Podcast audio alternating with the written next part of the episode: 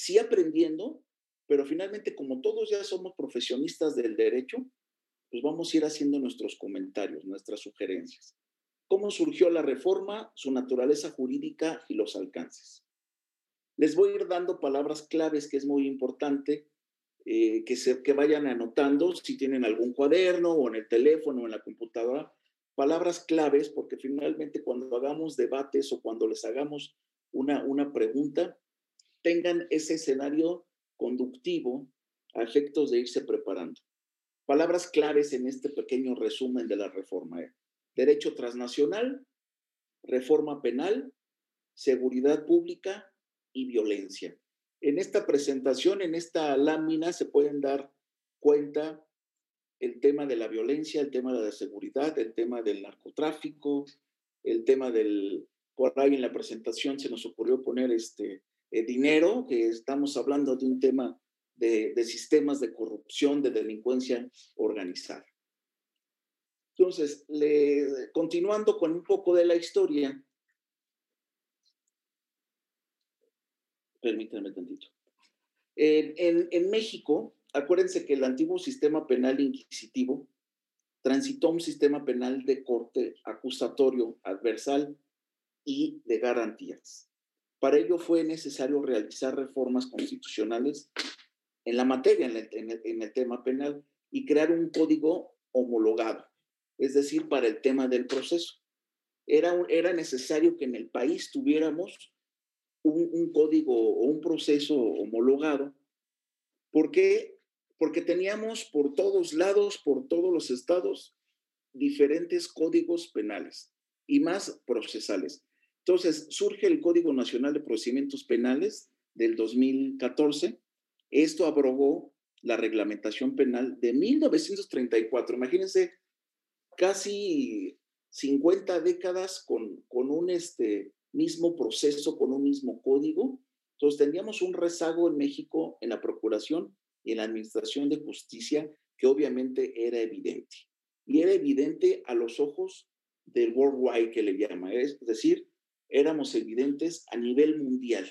En México no pasaba nada, los procesos venían siendo igual de, de retardados hasta que obviamente llega la, la reforma.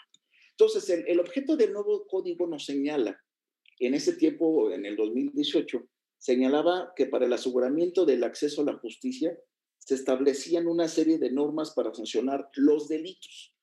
Uh -huh proteger al inocente, procurando que el culpable no quede impune y que se repare el daño en un marco de respeto a los derechos humanos. Algo muy importante es el reconocimiento en la Constitución y en los tratados internacionales. Por eso les comentaba el tema de, lo, de las palabras claves. A pesar de, de la ayuda financiera que teníamos, ¿sí? que hubo por parte de otros países, y ahorita más adelante en la presentación van a ver a quién le interesaba, si les suena hoy temas de la realidad, se van a dar cuenta quién más les interesaba que nosotros tuviéramos un mecanismo legal actualizado. Este, más adelante lo vamos a ir viendo, pero entonces les, les comentaba, entonces recibíamos en México de organismos internacionales para llevar a cabo su implementación en el plazo legal estipulado hasta junio del 2016. En el diario oficial sale en 2008, pero teníamos ocho años de implementación. Esos ocho años, los que nos dedicamos al penal desde, desde esa época, era una incertidumbre total. Era un, un tema de cómo iban a ser los juzgados, cómo iban a ser los procesos. Siempre que nos ha importado a los, a los abogados litigantes quién va a ser el juez, si van a cambiar de ministerios públicos, hacia dónde se van a ir los reclusorios. Traíamos en mente infinidad de cosas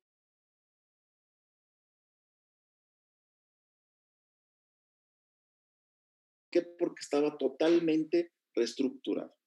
Entonces, en ese momento, pese a las deficiencias que le estoy comentando, teníamos deficiencias de infraestructura, operativas, eh, vacíos legales, ¿sí? que en ese momento se suscitaban a las tendencias de ámbitos jurídicos, académicos, que inclusive en esa época la, la Procuraduría, que de alguna manera como, como rector de la sociedad tampoco sabía cuál era el camino y muchos grupos de la sociedad civil para una contrarreforma, algo que en otros países jamás se ha visto. En México teníamos pensado una contrarreforma. ¿Por qué? Porque nos daba miedo, porque nos daba miedo tener el cambio, porque nos daba miedo inclusive a los abogados litigantes hablar de juicios penales acusatorios y orales nos daba miedo. ¿Por qué? Porque estábamos acostumbrados a ir a este a los juzgados normales, a los reclusorios y ver el expediente. Entonces, más adelante, en ese mismo contexto, eh, el, el, día de hoy en esta sesión vamos a analizar si la reforma penal en materia de seguridad y justicia, en tanto su origen, naturaleza jurídica y alcances, ha impactado la mejora en la seguridad pública y en el decremento de la violencia. Por hace, hace rato uno de nuestros compañeros dice, bueno, yo quiero aprender porque aquí en, en, mi, en mi, ciudad eh, todavía hay eh, rezago, no nada más en su ciudad, eh, todavía. ¿A cuántos años de la reforma sigue, seguimos nosotros como abogados litigantes sufriendo? Sufriendo con este tema y aquí les voy a pedir que se queden con una pregunta. ¿Cuál ha sido el impacto de la reforma al sistema penal en la seguridad pública? Va a ser un debate que vamos a hacer terminando estas láminas, vamos a hacer un debate. ¿Cuál ha sido el impacto de la reforma al sistema penal en la seguridad pública? Hemos revisado básicamente la legislación en materia penal y los programas de seguridad, así como fuentes oficiales que sustenta la reforma. Desde que, se, desde que salió en el, en el diario oficial, había muchas lagunas, poco a poco hemos, hemos crecido y desde la academia, desde la academia, las voces críticas, las estadísticas, y esto nos, nos ha ayudado a tener como país en, en la parte de la reforma un balance dentro del sistema penal implementado en esa, en esa época. ¿Ok? ¿Tenemos alguna, alguna duda, algún comentario hasta ahorita? Ok. Maestro, maestro, por favor, dijo usted hace un momento que 1934 era este, esta presentación este, y había pasado 50 décadas. Nada más este, quisiera saber si hay algún error o no en ello. A lo mejor me equivoqué, ¿eh? Ah, está bien, gracias, maestro. Porque dije 50 décadas, serían como 500, como 500 años. Sí, me equivoqué ahí. Discúlpeme, entonces, por favor. No, no, no, no, no más adelante ¿eh? con las preguntas, no pasa nada. Pero gracias por la referencia. ¿eh? Eh, acuerdo que se abrogó la, la, reglamentación penal en 1934. Entonces sería como ocho décadas, maestro. Como ocho décadas, sí, no, ya me fui yo a las, a las épocas de la caverna. Muchas gracias. Ninguna. Entonces, eh, seguíamos con el tema de, de, de la reforma. El, el, contenido de, se desarrolla en tres apartados, que es lo que vamos de alguna manera a analizar. El primero se, re, se realizó, eh, ahí a lo mejor les voy a pedir una disculpa, el tema de, de, de, en cuestión del tiempo, el pasado y todo eso, pero yo me estoy enfocando ahorita al tema histórico, como si hubiéramos estado leyendo ahorita el diario oficial, ¿no? Entonces, este, el, el primero, el, el primero de los apartados se realizó mediante un análisis en escenarios globales, lo que implicaba una reforma en materia de seguridad y justicia, que es lo que les comentaba, mucha presión teníamos por parte de los países europeos y, bueno, pues de nuestro principal vecino de Estados Unidos, ¿no? Les comentaba, teníamos apoyos internacionales que obviamente todos los miembros de los organismos mundiales nos estaban presionando. Esta parte de, de la justicia por las voces en contra que argumentaron la presión de instancias internacionales para implementar en, México la reforma penal pro mercado. Acuérdense, esa es otra, otra clave que más adelante vamos a ir a ver. ¿Qué tiene que ver el tema del promercado en una reforma penal, en, un tema de, de, de, tratados internacionales? ¿Por qué surge el tema del promercado? Más que con fines de la mejora en la seguridad pública, viene el tema del segundo apartado, ¿sí? realizamos una, una revisión de la implementación de la reforma penal nosotros como despacho y la compartimos obviamente con ustedes respecto a la naturaleza jurídica y su normatividad. Puntos necesarios para conocer lo que es la profundidad y sus pretendidos efectos. En el último de, los, de los puntos nos vamos a enfocar a los temas que ponen en perspectiva el impacto de la reforma penal, pero en un tema urgente para México.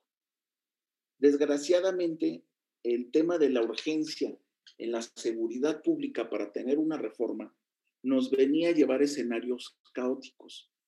El tema de la incertidumbre que les comentaba y la presión respecto al, al, promercado que les voy a explicar. El promercado dentro de la, de la reforma penal.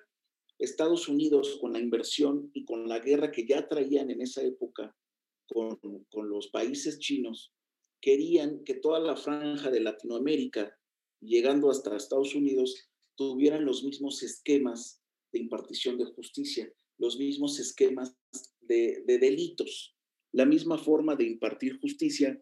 ¿Por qué? Porque ya desde esa época ya se venía en el tema global situaciones de competencia con los chinos. Entonces, por eso el tema del promercado y, del, y de la presión que teníamos de otros países simplemente era para conveniencia de, Estados Unidos en ese, en, ese, en ese tiempo, ¿no? Entonces, la inseguridad y la violencia que, que se tornaron en esos asuntos era para, sí para el tema de la población en general, pero era más con beneficios y con, y con matices económicos. Eh, se, presumía que iban a disminuir, a disminuir las expectativas con respecto a que se ocasionó la reforma, pero sí nos condujo a la, a la medida de que este espacio fuera un balance sobre los aciertos, los vacíos y las fallas, así como las reflexiones finales que teníamos de una, una reforma. Como litigante les, les puedo comentar y les vuelvo a insistir, sufríamos porque no sabíamos qué iba a pasar. Aunque teníamos un diario oficial publicado, el el contexto global de la, de la reforma era como más eh, eh, vender a Estados Unidos, que ya lo estábamos implementando, cuando no teníamos ni siquiera cómo era la, la infraestructura para poder impartir justicia. Había una, una pertenencia a organismos internacionales, no únicamente que traía beneficios para el crecimiento y el desarrollo de los estados, también se, se veía eh, parte de las obligaciones, particularmente cuando, en este caso, los procesos de globalización económica, política, social y cultural eran importantes. Entonces, teníamos una situación que nos presionaban, pero en nuestro país no teníamos un avance tecnológico. Era donde estábamos sufriendo y obviamente acarreaba la reforma prejuicios en el uso criminal del, progreso. la, la, acuérdense que la delincuencia organizada y toda todos los organismos, en este caso delictivos, lo único que están buscando es ver los vacíos, ver las debilidades, de, en este caso, de, la justicia para poder ellos actuar. Entonces, eh, teníamos tipificación de conductas ilícitas, teníamos reglamentaciones, teníamos sanciones, ¿sí? Teníamos un, un, derecho internacional con, con figuras delictivas que había que sancionar, pero ante una reforma teníamos situaciones de lagunas y de vacíos a nivel litigio. ¿Ok?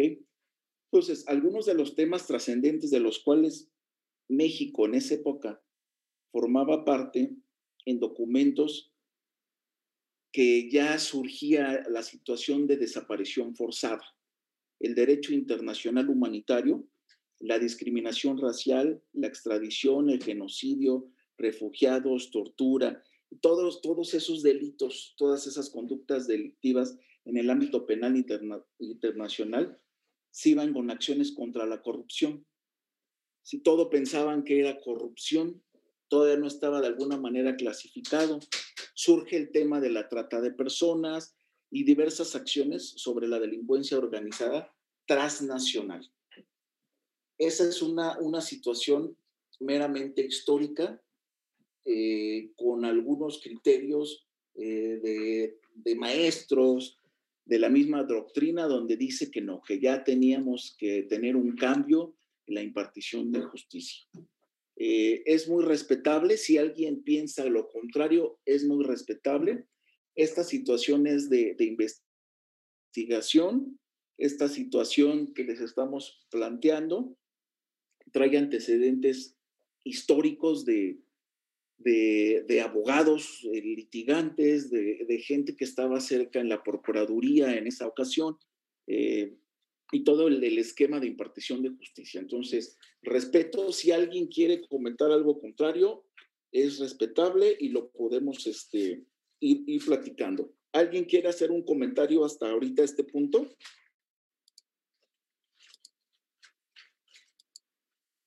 De mi parte, no. Muchas gracias. Entonces, este, de, manera de ejemplo y más en la parte de histórico, seguimos con esta parte, viene el tema de la Convención de Palermo. ¿sí? Se externó en un, en un reconocimiento a la comunidad internacional. La comunidad internacional en esa época eran 150 países, 157 países miembros. O que hoy, hoy este, los datos son totalmente eh, variables porque hay unos que entran a la comunidad, otros que entran y son indicadores que van variando dependiendo los cortes que vayan haciendo las comunidades internacionales. Entonces, la, voluntad política de abordar un problema mundial aquí en México era respecto si la delincuencia atravesaba las fronteras. ¿sí? Había que hacer un ejercicio de acción de ley, que era lo que decía la, la convención. La convención, de hecho, es considerada como uno de los principales instrumentos para el combate de las mafias transnacionales. En México decíamos que no había. En México lo disfrazábamos con otro tipo de conductas. Sin embargo, México ingresa a, esa, esa, comunidad internacional en el 2000 y es ratificado. Es otro de los ejemplos, por ejemplo, de la, del Grupo de Acción Financiera Internacional sobre el blanqueo de capitales, el famoso GAFI, del cual México forma parte, eh, que estuvo en el del 2009 al 2015. Este, este dato transnacional viene dando porque los argumentos que se explican de la, de la emergencia de los tratados a un, a un estándar internacional. Se buscaba tener un estándar internacional para el combate de la delincuencia y por ende a la violencia social, que esta radica en no, el no, haber, no haber fronteras, que no existiera fronteras para las, las operaciones ilícitas. Ese era el criterio que se tenía frecuentemente respecto a las evidencias en contra de, de, los diversos este, países que conformaban estas convenciones. Eran sujetas a las disimilitudes jurisdiccionales de los estados pudiendo ser un menoscabo la partición de justicia. ¿Qué se trata, como lo ven en la pantalla, guerra contra el narcotráfico. Voy a seguir insistiendo un poco en los apoyos internacionales, que finalmente no es un tema que hemos podido desprendernos hoy como país. Finalmente hoy tenemos mucha obligación, muchos deberes con este y obligaciones con nuestro país, con el país vecino. Entonces, revisemos ahora las condiciones de la forma penal en el ámbito regional. Y aquí lo que les voy a comentar es que no perdamos de México, no perdamos de vista a México. Vamos a señalar tres puntos. Voy a insistir, para la globalización económica, la vigencia del Estado de Derecho en la región era una forma de garantizar el movimiento de la economía y el cumplimiento de los contratos y de la, de la propiedad de las inversiones, como lo empezamos desde un inicio. Ya venía el tema de la competencia Estados Unidos con los chinos. Cuando la delincuencia organizada empieza a afectar la economía de los estados, aquí siempre les planteo en clase y les pongo paréntesis, los estados, especialmente los poderosos. ¿Quiénes son los poderosos? Pues al, norte tenemos Estados Unidos y en esa época empezaba un poco el crecimiento de Chile. Chile tenía una, una economía fracturada, pero sin embargo con, con las estructuras políticas que fueron teniendo, ya iba presionando porque Chile tenía, y creo que hoy es una de las economías más sólidas en este, en este mundo. Entonces, respecto a esos estados, especialmente los poderosos, se estaba buscando imponer o estaban buscando imponer ellos medidas desde el derecho penal transnacional con legislaciones en armonía con los sistemas de justicia, es decir, con influencia en México y en la actualización de los sistemas penales. De ahí surge la presión que teníamos para hoy nuestro sistema penal acusatorio. Entonces, el aspecto financiero se convirtió en el componente esencial para emprender la lucha contra el crimen organizado con apoyos y cooperación internacionales. Apoyos internacionales de muchos millones de pesos. Obviamente en esa época el, presidente que se, que se encontraba, así como el Congreso, eran apoyos internacionales que por ahí se le, se le ocurrió al maestro Jorge Carpizo que todo ese, ese dinero sí se manejara para el tema de la impartición de justicia, pero desgraciadamente fueron desviados algunos recursos. Por eso es que mañosamente el diario oficial publica la reforma en el 2008, pero teníamos ocho años para la implementación. De ahí viene entonces la, la situación de un México vinculante, es decir, pues que la, la situación de la, de la corrupción respecto a la cooperación internacional volvió a poner los ojos en México, a decir, oye, ¿por qué pides que tengas ocho años para implementación de los, de los juzgados cuando ya tienes los recursos, cuando ya tienes toda la, el, poncho, toda la estructura de nosotros y por qué no lo haces? Las reformas entonces de, en los sistemas de justicia en la región eh, latinoamericana surgieron desde el siglo pasado y me refiero que fue eh, antes de, en, en el 2018. Volvemos en el tema importante, organismos financieros multilaterales como el Banco Mundial, el Programa de, este, Naciones Unidas para el Desarrollo y el Banco Interamericano de Desarrollo fueron un ejemplo de, cómo estuvieron apoyando en Latinoamérica toda la implementación de los sistemas penales, retomando, por ejemplo, parte de las actividades del Banco Mundial que han sido mediante la concesión de préstamos, que en México no hubo concesión de préstamos, en México fue una inversión, bueno, no, inversión, un apoyo directo, y fue una labor consultiva con apoyo para las reformas tanto institucionales del sector de justicia.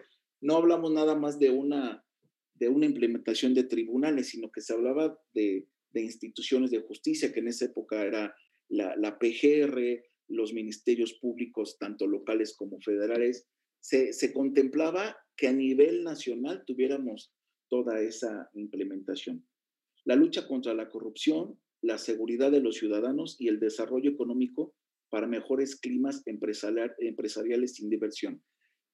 El tema de Estados Unidos con, con China querían hacer más atractivo Latinoamérica, es decir, ven e invierte a México porque tenemos desde, desde Argentina hasta, hasta Estados Unidos una implementación global de sistemas penales unilaterales, es decir, con diversas, con diversas leyes, con, con diversos este, procesos, pero con fines asimismo eh, idénticos. Por eso era que, Estados Unidos quería ser atractivo a nivel del, mundo que toda Latinoamérica tenía esa impartición. Entonces, asimismo, la agencia de, los Estados Unidos, que le llaman el USAID, por sus siglas en inglés, fue la quien este, auspició programas en toda la región para fortalecer las instituciones de administración de justicia. Hay un tema clave ahí, en especial en la modernización y actualización de sus, de sus legislaciones, en este caso con México, con Estados Unidos, con métodos alternos para la solución de conflictos y la lucha contra la corrupción. Surge de ahí una, situación importante, mecanismos alternos de solución. Estados Unidos lo que menos quería era tener eh, problemas eh, tan largos, procesos eh, con cárceles llenas, como finalmente los ojos a, nivel mundial. en México teníamos esa, esa situación. Entonces, hablamos y considerando estas situaciones, reformas administrativas, desarrollo institucional y mejorando la infraestructura física e informática, hecho que nos tardamos ocho años y por ahí de la charla que tuvimos inicialmente ahorita con todos ustedes, hay, hay retraso, ¿eh? hay, hay retraso todavía en la impartición de justicia, pese a que toda esta situación vino siendo este, una capacitación que se implementó profesional para el personal del Poder Judicial, los ministerios públicos, locales y federales. ¿Tenemos alguna duda, algún comentario?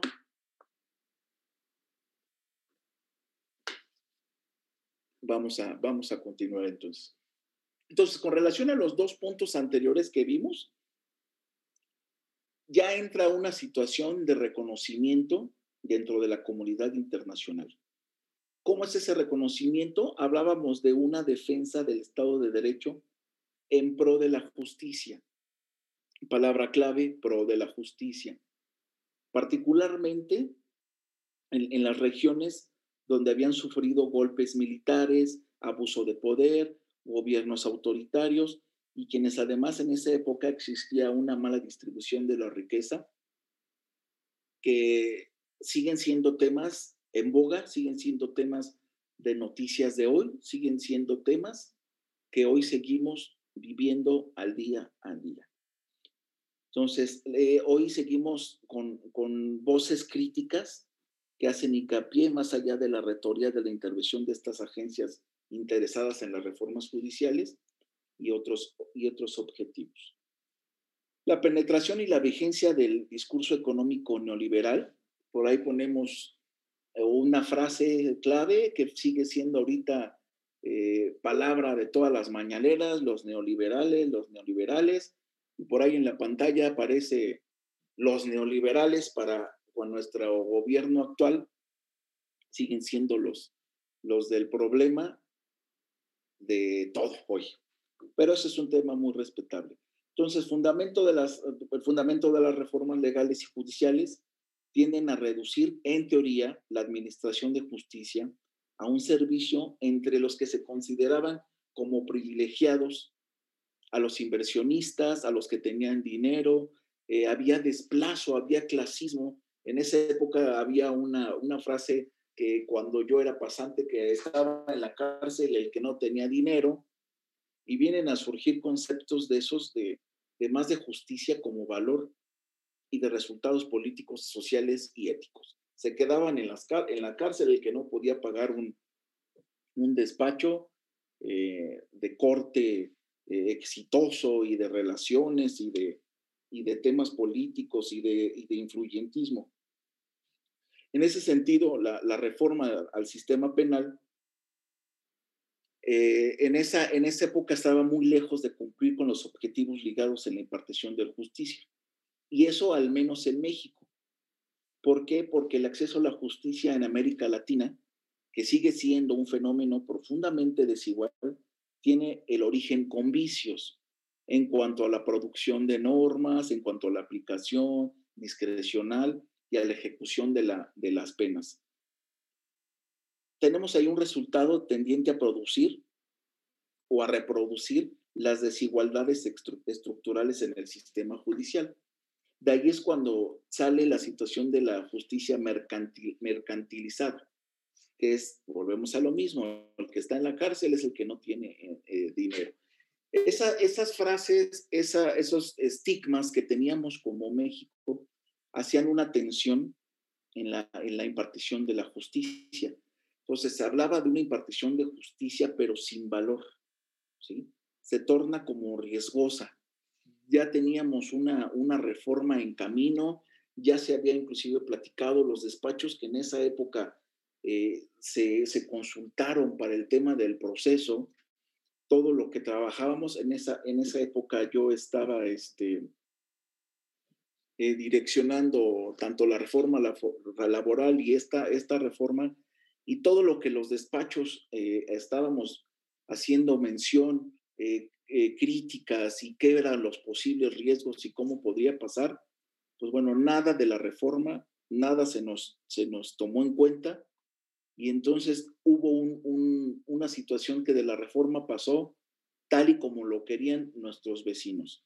Con estas ideas se conjugan en la lógica de la modernización de los sistemas penales relacionados con la política criminal, de los estados y la seguridad ciudadana, que se adopta el famoso BID. Entonces, algunos, algunos autores, algunos procuradores, algunos impartidores de justicias y abogados tenían una, una, una reforma judicial, vuelvo a tocar el término de promercado, que se buscaba una correspondencia de objetivos entre el, entre el, fortalecimiento de marcos institucionales que fueran eficientes, que proporcionaran seguridad jurídica y política a los actores. Sí, a los actores como países se, se, nombraba actores del mercado para una estimulación de inversión privada, pero como ciudadanos no teníamos esa, esa, ese acobijo de parte de la, reforma los presidentes y el Congreso de la reforma que de los despachos que hacíamos los comentarios no pasaba nada. ¿Por qué? Porque lo que más les importaba era ser atractivo de que ya teníamos una reforma, que éramos un país este, con ideas de, de, criterios penales acusatorios y con una nueva reforma, pero realmente fue un retraso muy, muy importante. Vamos ahorita ya a tocar el tema de, del sistema penal en México, pero ya en el escenario nacional de la reforma. Ya vimos el tema promercado, el tema este, de, de los intereses, y ahorita ya vamos a platicar lo que pasó en casa. Entonces, las reformas procesales penales sí representaron cambios jurídicos paradigmáticos, o sea, rompimos con paradigmas, sí rompimos con el tema ya de las figuras, de los actores procesales, de que ya iba a haber una impartición de justicia pronta y expedita, que apuntaban al tránsito de un sistema inquisitivo a otro que era el acusatorio. Se modifican las lógicas escritas por lógicas y prácticas centradas en la oralidad como motor del sistema. Las reformas este, tienen una influencia en la cultura jurídica anglosajona, el sistema que le llaman common law, totalmente como Estados Unidos en esa época era muy importante porque todos los abogados nos queríamos o íbamos, imaginábamos que íbamos a ser como los abogados de Estados Unidos y las series y las, y las películas como eran en Estados Unidos. Desgraciadamente sí, pero desgraciadamente no. Ese va a ser un tema de debate que al ratito vamos a irlo platicando. ¿Quién se ha enfrentado a una situación de impartición de justicia en verdad como lo imaginábamos o como lo dice la reforma? o seguimos todavía con lógicas pues, pasadas, situaciones ya atrasadas, ¿no? Entonces, cabe señalar que la, que la implementación en, en, la región era una variante totalmente de Estados Unidos. Queríamos complacer a fuerzas a nuestro vecino, sin considerar el fondo de los problemas del país. Y ahí se crearon falsas expectativas en la, en la eficacia y en la eficiencia de la impartición de justicia que no obstante, eh, no obstante perdón, se evalúan para las agencias donantes con enfoques cuantitativos, es decir, costos-beneficios. No le importaba al gobierno tener esa reforma, nunca eh, utilizó los recursos financieros que se tenían por parte de los, de los gobiernos internacionales y finalmente el costo-beneficio fue que en el cambio del, del poder, cuando ya se implementa la reforma, pues bueno, resultaba que no había dinero para implementar los juzgados. Entonces, la lógica de este, de este, de este seminario va a ser que eh, eh, analicemos, que veamos el Estado de Derecho como un país democrático. Respeto el tema si es democrático o no es, es democrático. Sin embargo, vamos a sustentar en la defensa de los derechos humanos y el respeto de, los derechos fundamentales y de las garantías individuales. Como abogados son tres términos que nos deben importar. ¿Por qué? Porque tenemos que dar nosotros pauta y lineamiento para tener juicios exitosos. Los clientes no entenderán estos conceptos, pero sí nosotros con estos lineamientos tenemos que exigirnos, tenemos que exigir a la, a la autoridad y simplemente por la modernización del sistema penal. ¿sí? Entonces, hacia 2007 aún se encontraba rezagado en materia administrativa de justicia penal nuestro país. Esa situación era, era cabal, era triste, porque inclusive como abogados litigantes no teníamos los mecanismos que hoy tenemos para solucionar, teníamos, que seguimos teniendo, pero bueno, con algunos temas de injusticia, eh, clientes detenidos por años, eh, los amparos traían línea en, esa, en ese tiempo de, de, la Suprema Corte. Entonces había un rezago totalmente en 2017. Eh, en, la parte de ahorita que estamos hablando de la reforma en nuestro país, hay una, hay una figura que le llaman el WOLA. En, en inglés es la Oficina de Washington para Latinoamérica. Y en esa época, como nosotros necesitábamos que hubiera una, una nota donde dijéramos que ya estábamos en camino a una, a una reforma, en el marco de la iniciativa Mérida, se, se, hizo un respaldo a la reforma judicial mexicana constitucional. Por ahí algunos este, constitucionalistas no quisieron eh, dejar de no salir en las noticias, de salir, entonces la reforma se convirtió en una reforma judicial mexicana constitucional para, hacerlo más, más, más atractivo. Se pensaba que en, ese, en esa época, eh, con ese concepto, íbamos a poder enfrentar a la, a la violencia organizada, porque era el, sector judicial y perjudicial en esa época que estaba ya saliendo, no saliendo, más bien introduciendo a nuestro país, saliendo de Colombia, eh, siempre hemos sido el puente para Estados Unidos, y entonces con esto era la frase este, importante para combatir el crimen y el terrorismo. También este, se sustentó el tema de acciones económicas y de competitividad con condiciones favorables para las inversiones en beneficio del país. Eso fue como que el comercial que existía por parte en, los medios de, nuestra reforma. Vamos a hacer una, una actividad les voy a pedir que este, anotemos y vamos a hacer como un, un, pequeño debate para, para ahorita de, toda esta cultura, bueno, todos estos antecedentes.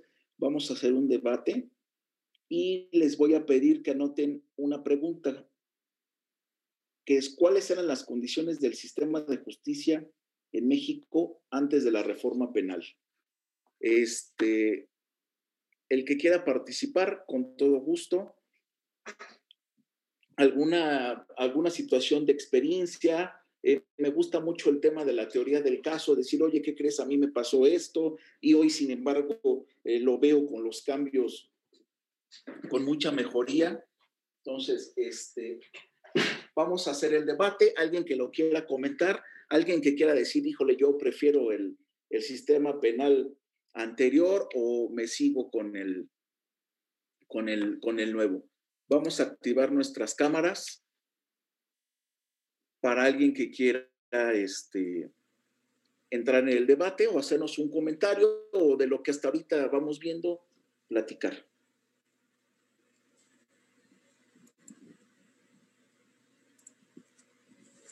Bueno. Sí, te escuchamos. Bueno, ¿sí me escuchan? Sí, claro. Ok, este, hay dos preguntas que usted nos ha manejado ahorita. La primera fue cuál ha sido el impacto de la reforma penal en la seguridad pública. No sé si podamos empezar por esta. Sí, claro, adelante. Ok, bueno, eh, en mi punto de vista, el impacto de la reforma penal, pues bueno, como todo, en un principio a lo mejor cuesta el arranque, ¿no? Cuesta este, llevar a cabo alguna situación. Sin embargo, los costos de justicia, eh, hemos visto cómo eh, presuntos eh, responsables, vamos a, a, ponerle ese título, quedan libres gracias a la suavidad en que quizás el sistema esté, esté diseñado. Si bien es cierto que hemos abrazado el, este, el, el principio de nadie es culpable hasta que no se muestre lo contrario, es decir, la, la presunción de inocencia. Esto nos ha costado a que verdaderamente delincuentes los veamos de nuevo en la calle eh, este, y el, el pueblo que desconoce los sistemas, la historia, el trabajo que ha costado llegar a este punto, se va por la fácil. Es que el, el, sistema eh, de justicia penal es de lo más corrupto y le ponen apellido. Es que los jueces son corruptos. En mi personal punto de vista, creo que quien está fallando es la procuración de justicia, porque al, al no sentar las bases de una carpeta de, de investigación bien sustentada, pues un juez no tiene los elementos suficientes para poder condenar. Si no le das las herramientas, pues ellos no pueden este, violar ese, ese, este, eh, eh, ese sistema de justicia, ¿no? Y muy rápido, con la segunda pregunta, ¿cuáles eran las condiciones de justicia del sistema penal? Pues caray, a todas luces era, este, siempre decíamos, y hablo muy concretamente acá en, en, Acapulco, decíamos, ah, pues bueno, para este, ser abogado o penalista, pues no necesitas tener mucho este, conocimiento, basta con que tengas un buen cliente que, que tenga recursos y pues las cosas se, se, van acomodando. Entonces, imagínense de qué tamaño era. Yo recuerdo que cuando yo era estudiante, esas eran las, esa era la idea de la población. O sea, y siempre decíamos. La frase que usted señalaba, nada más que creo que no la dijo completa, ¿no? Los tontos, por no decirlo de otra manera, y, y, y, y los pobres son los que están en, en, en, la cárcel. Entonces, este, qué tristeza de verdad que eh, el sistema penal eh, haya sido calificado de esa manera. Sí, cierto, era mucho, muy corrupto, pero hoy día no se ha limpiado del todo. Este, no se ha limpiado del todo. Eso, obvio, es trabajo de nosotros, los que trabajamos, los que lo debemos de impulsar, ¿sí? Pero vuelvo a repetir y para terminar mi intervención, creo que los puntos están en la procuración de justicia. Claro, lo que corresponda también al Poder Judicial, pero principalmente está en la procuración de justicia. Es cuanto. Muchas gracias. ¿Quién más quiere participar? Yo quiero participar si es posible. Bueno, este, no sé si me escuchen ahora sí todos.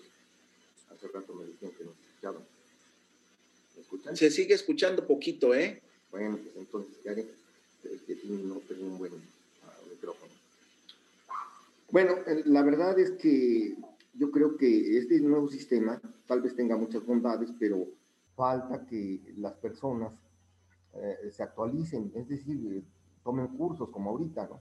Porque yo he visto que el problema es que además los actualizan, pero viene un gobierno nuevo y los agentes del Ministerio Público pues son despedidos, no hay una carrera. Entonces, llegan nuevos y sigue lo mismo. Eso siempre ha sido así, es recurrente.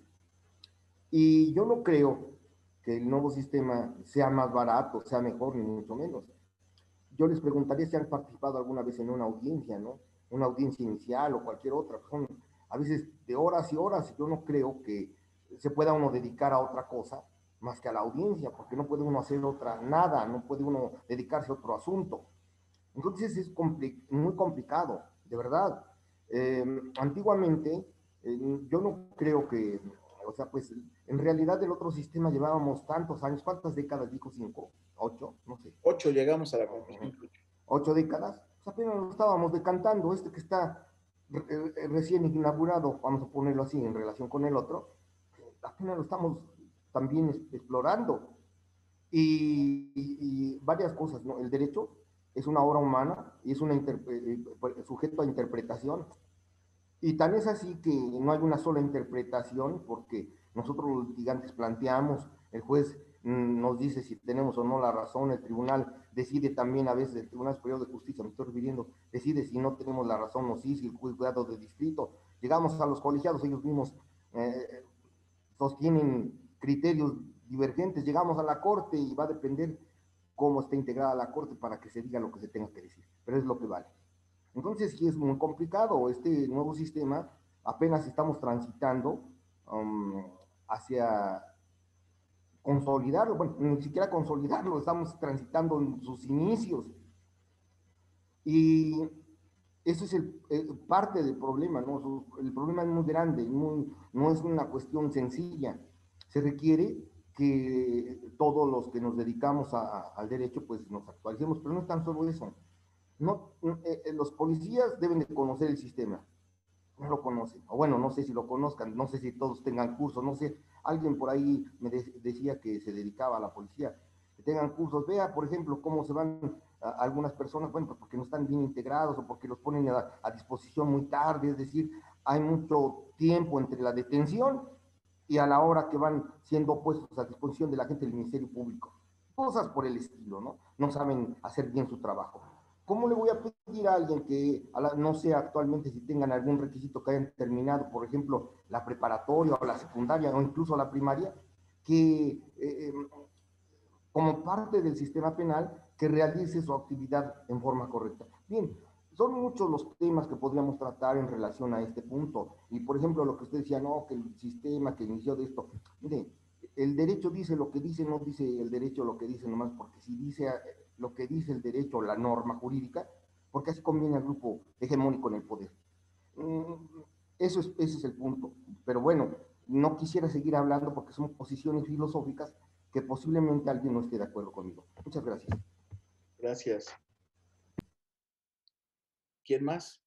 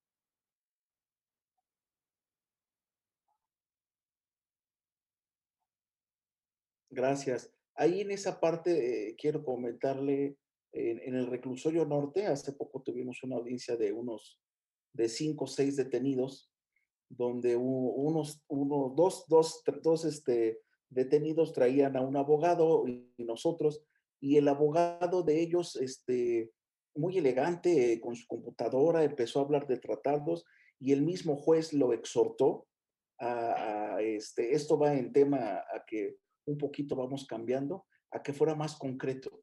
Aunque estaban, estaban muy bonitas sus manifestaciones, así le comentó, pero que sí le pedía que fuera en concreto. Esto fue en una audiencia de imputación ahí en el recurso norte y técnicamente lo, lo, lo paró y le dijo, oye, a ver, al grano y estamos, estamos grabando. Entonces, poco a poco vamos a ir mejorando, ¿eh? pero muchas gracias por el, por el comentario. Un último comentario, un, último eh, debate. Yo quiero decirle algo. Eh, se ha hablado en términos, no sé si se ha apropiado decir coloquiales, de la puerta giratoria de la justicia mexicana en cuanto a lo que algún compañero hace un momento comentaba, que los fiscales no integran correctamente las carpetas de investigación y eso propicia que los jueces finalmente, por falta de elementos, por violaciones de debido proceso, dejen salir a los detenidos. A esto creo que debemos agregar un factor no menor que es la nula capacitación que tiene nuestra policía de investigación. Cuando se iniciaba el proceso, cuando se había aprobado recientemente la reforma, en 2009 recuerdo que el doctor Juan Velázquez dio una conferencia para hablar acerca de los juicios orales, pero él a su título le agregó signos de interrogación. La invitación era para que su conferencia fuera los juicios orales, pero él la tituló Juicios orales y centró su disertación en esto precisamente. En México no podemos tener juicios orales porque no tenemos policía científica, porque la policía solo pone a disposición del Ministerio Público a aquellas personas que son detenidas en flagrancia. Y los que no son detenidos en flagrancia son detenidos con base en delaciones, con base en pitazos y no con base en verdaderas investigaciones que haga la policía investigadora. Eso tristemente se ha confirmado a lo largo de los años y comentaba hace unos minutos eh, cuál es el problema aquí en Yucatán. No saben los agentes del Ministerio Público qué es lo que tienen que hacer y piensan que la carpeta de investigación tiene que integrarse a la manera de la antigua averiguación que prácticamente constituía un penal llevado ante el Ministerio Público para que posteriormente llegaran al juzgado penal a la famosa declaración preparatoria en la que solamente se le preguntaba al detenido si ratificaba lo expresado ante el Ministerio Público y si lo ratificaba, se le preguntaba si quería agregar algo más y después una serie de careos, una serie interminable de careos con los testigos y con todos los que habían intervenido ante el Ministerio Público. Pero prácticamente todo ya estaba hecho ante el Ministerio Público. Esto está todavía en gran medida en la cabeza de muchos agentes del Ministerio Público que ni aplican los criterios de oportunidad ni aplican la justicia restaurativa, que es el carácter preponderante que se supone que tiene la justicia penal actual, ni judicializan las, las carpetas. La gente está acostumbrada a decir que quien comete un delito que se pudre en la cárcel, pero lo que se pudre son las carpetas de investigación. Eso es lo que se pudre. Carpetas de hace cuatro años, cinco años, se le está pidiendo a la fiscalía, consígnalas, determínalas, y no las determina ni se las manda al juez de control, no ejerce la acción penal, no las archiva, no hace nada. Ahí están literalmente pudriéndose las carpetas de investigación. Yo se lo dije en una conferencia que a, mis alumnos y les, les, fue a impartir un representante de la Fiscalía de Yucatán. Mira, aquí desgraciadamente Decir, ir a la fiscalía, presentar una querella o una denuncia y platicarle a tu vecino lo que te sucedió, es igual. Solo sirve para desahogarte. No vas a lograr nada porque la fiscalía no va a actuar. Entonces, ni se están resolviendo por la vía de los medios alternos por la justicia restaurativa, el 80% de los juicios como se pretendió, ni se están resolviendo de ninguna manera. Y la gente está quedando inconforme, la gente está quedando insatisfecha. Ahora el presidente, oyendo ese clamor, en lugar de revisar qué es lo que está fallando en el sistema penal acusatorio, está ampliando el catálogo de delitos de prisión preventiva oficiosa y de hecho nos está regresando al sistema anterior. Entonces, la reforma de 2008, que nos dio ocho años de oportunidad para adaptarnos y que no nos hemos adaptado en 12 años, pues ahora resulta que es más fácil regresar al pasado desde la óptica de las autoridades federales. Hubo una reforma, ustedes lo han de recordar, hubo un intento de, reforma, una iniciativa que ya estando sobre la mesa en el Senado, la retiraron porque se dieron cuenta de que no iba a pasar, de que era una reforma completamente regresiva. No le hemos encontrado la cuadratura al círculo en México. Y entonces tenemos que luchar nosotros por hacer funcionar ese sistema penal acusatorio. Se supone que íbamos a despresurizar las cárceles, las cárceles, pero las íbamos a despresurizar resolviendo los problemas, aplicando la justicia restaurativa. Y no hemos hecho nada de lo que se dijo. Entonces, ¿cuál es la diferencia? prácticamente no hay, no hay diferencia, no se está haciendo justicia. Si queremos encontrar una diferencia es que la gente ya no entra a la cárcel como antes, que la metían por, por cualquier cosa, iba a la cárcel. Pero no se está haciendo justicia, no se está dejando a la gente con la sensación de que ahora sí se está aplicando la justicia, de que ahora se le están restaurando sus, sus derechos violados. Esto creo que es, es la gran riqueza que nosotros debemos explorar, debemos plantearnos como reto, como ambición, aclarar ideas, buscar salidas. Un diplomado es muy poco, debemos reconocerlo, pero debemos proponernos avanzar hacia una idea, qué hacer para mejorar el sistema de justicia en México. ¿Es cuánto? Quisiera yo participar, si es posible. Adelante, sí. Ah, bueno, al licenciado que este, acaba de hablar. Yo veo que antiguamente cuando la, cuando la gente del Ministerio Público no quería hacer su trabajo, no movíamos amparo. Con el nuevo sistema, pues se puede judicializar esa cuestión Si el, juez, si el agente del Ministerio Público no hace su chamba, pues se le judicializa y el juez de control le va a obligar a que realice las actividades en un término que le va a señalar en la audiencia, que yo lo he hecho. Entonces yo lo que le digo, yo, o sea, oyendo esta parte, lo que hablaron, lo que habló, insisto, todos tenemos que prepararnos.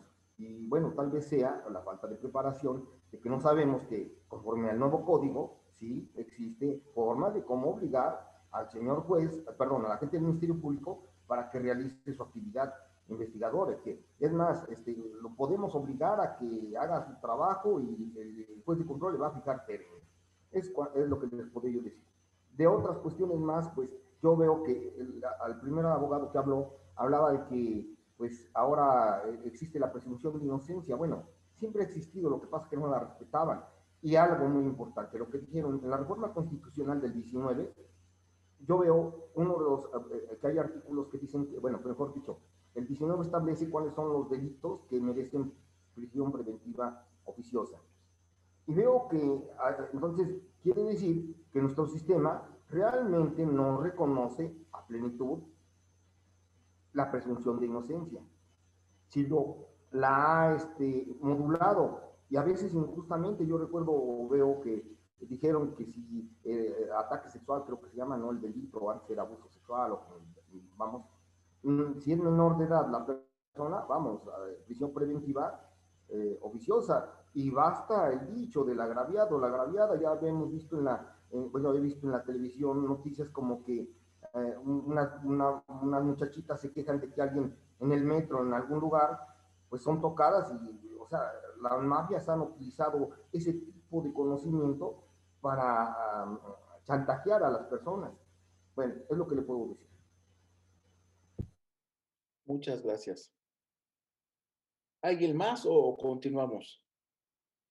Abogado, este, quisiera preguntarle al abogado Jesús Mario, que acaba de terminar de hablar, ¿de qué año que dijo la reforma él? Por favor. ¿Me, me expliqué? ¿Me escucharon?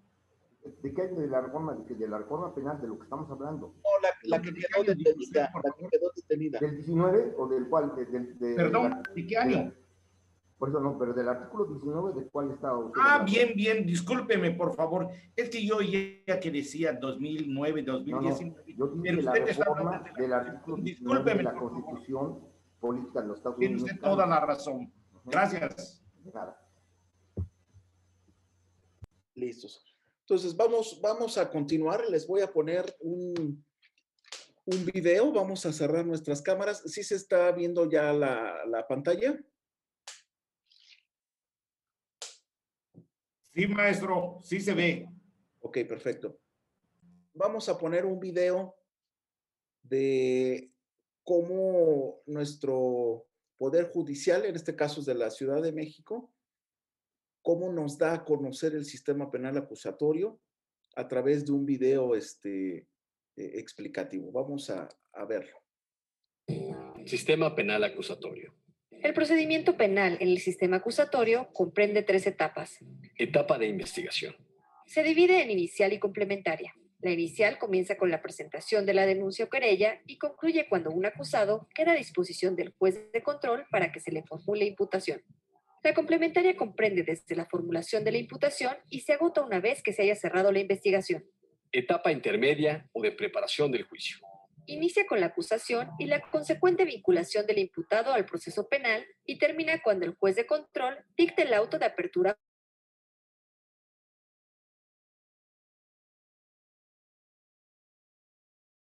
depurándose los hechos por los que se formula la imputación. Se comprende de dos subfases, una compuesta por el escrito de acusación y los actos subsecuentes previos a la celebración de la audiencia intermedia y una oral que inicia a juicio oral.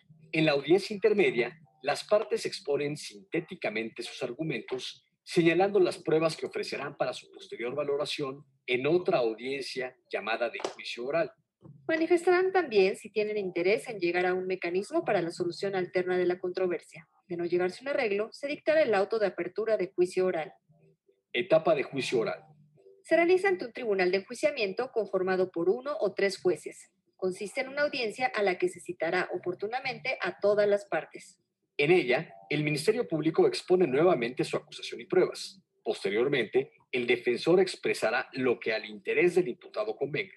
De esta forma, se desahogarán todas las pruebas. Tras concluir el debate, la parte juzgadora deliberará en forma privada el fallo a más tardar en 24 horas, luego de lo cual el tribunal se constituirá nuevamente en la sala para darlo a conocer, pudiendo absolver o condenar. En caso de condena, se señalará la fecha en que se celebrará la audiencia de individualización de sanciones y reparación del daño. Las partes expondrán sus alegatos y pruebas de nueva cuenta, abriéndose un debate que servirá al Tribunal de Enjuiciamiento para deliberar brevemente y manifestarse con respecto a la sanción a imponer al sentenciado y sobre la reparación del daño causado, fijando las penas o pronunciándose sobre la eventual aplicación de alguna de las medidas alternativas a la pena de prisión o incluso sobre la suspensión de esta. Dictada la sentencia, el encargado de dar seguimiento al sentenciado y al cumplimiento de su sanción es el juez de ejecución de sanciones penales quien deberá garantizar a los sentenciados la aplicación de la ley más favorable. Resolviendo en su caso las solicitudes de beneficios o preliberaciones que suponga una modificación en las condiciones de cumplimiento de la condena. Tribunal Superior de Justicia de la Ciudad de México. Independencia judicial, valor institucional y respeto a la autonomía.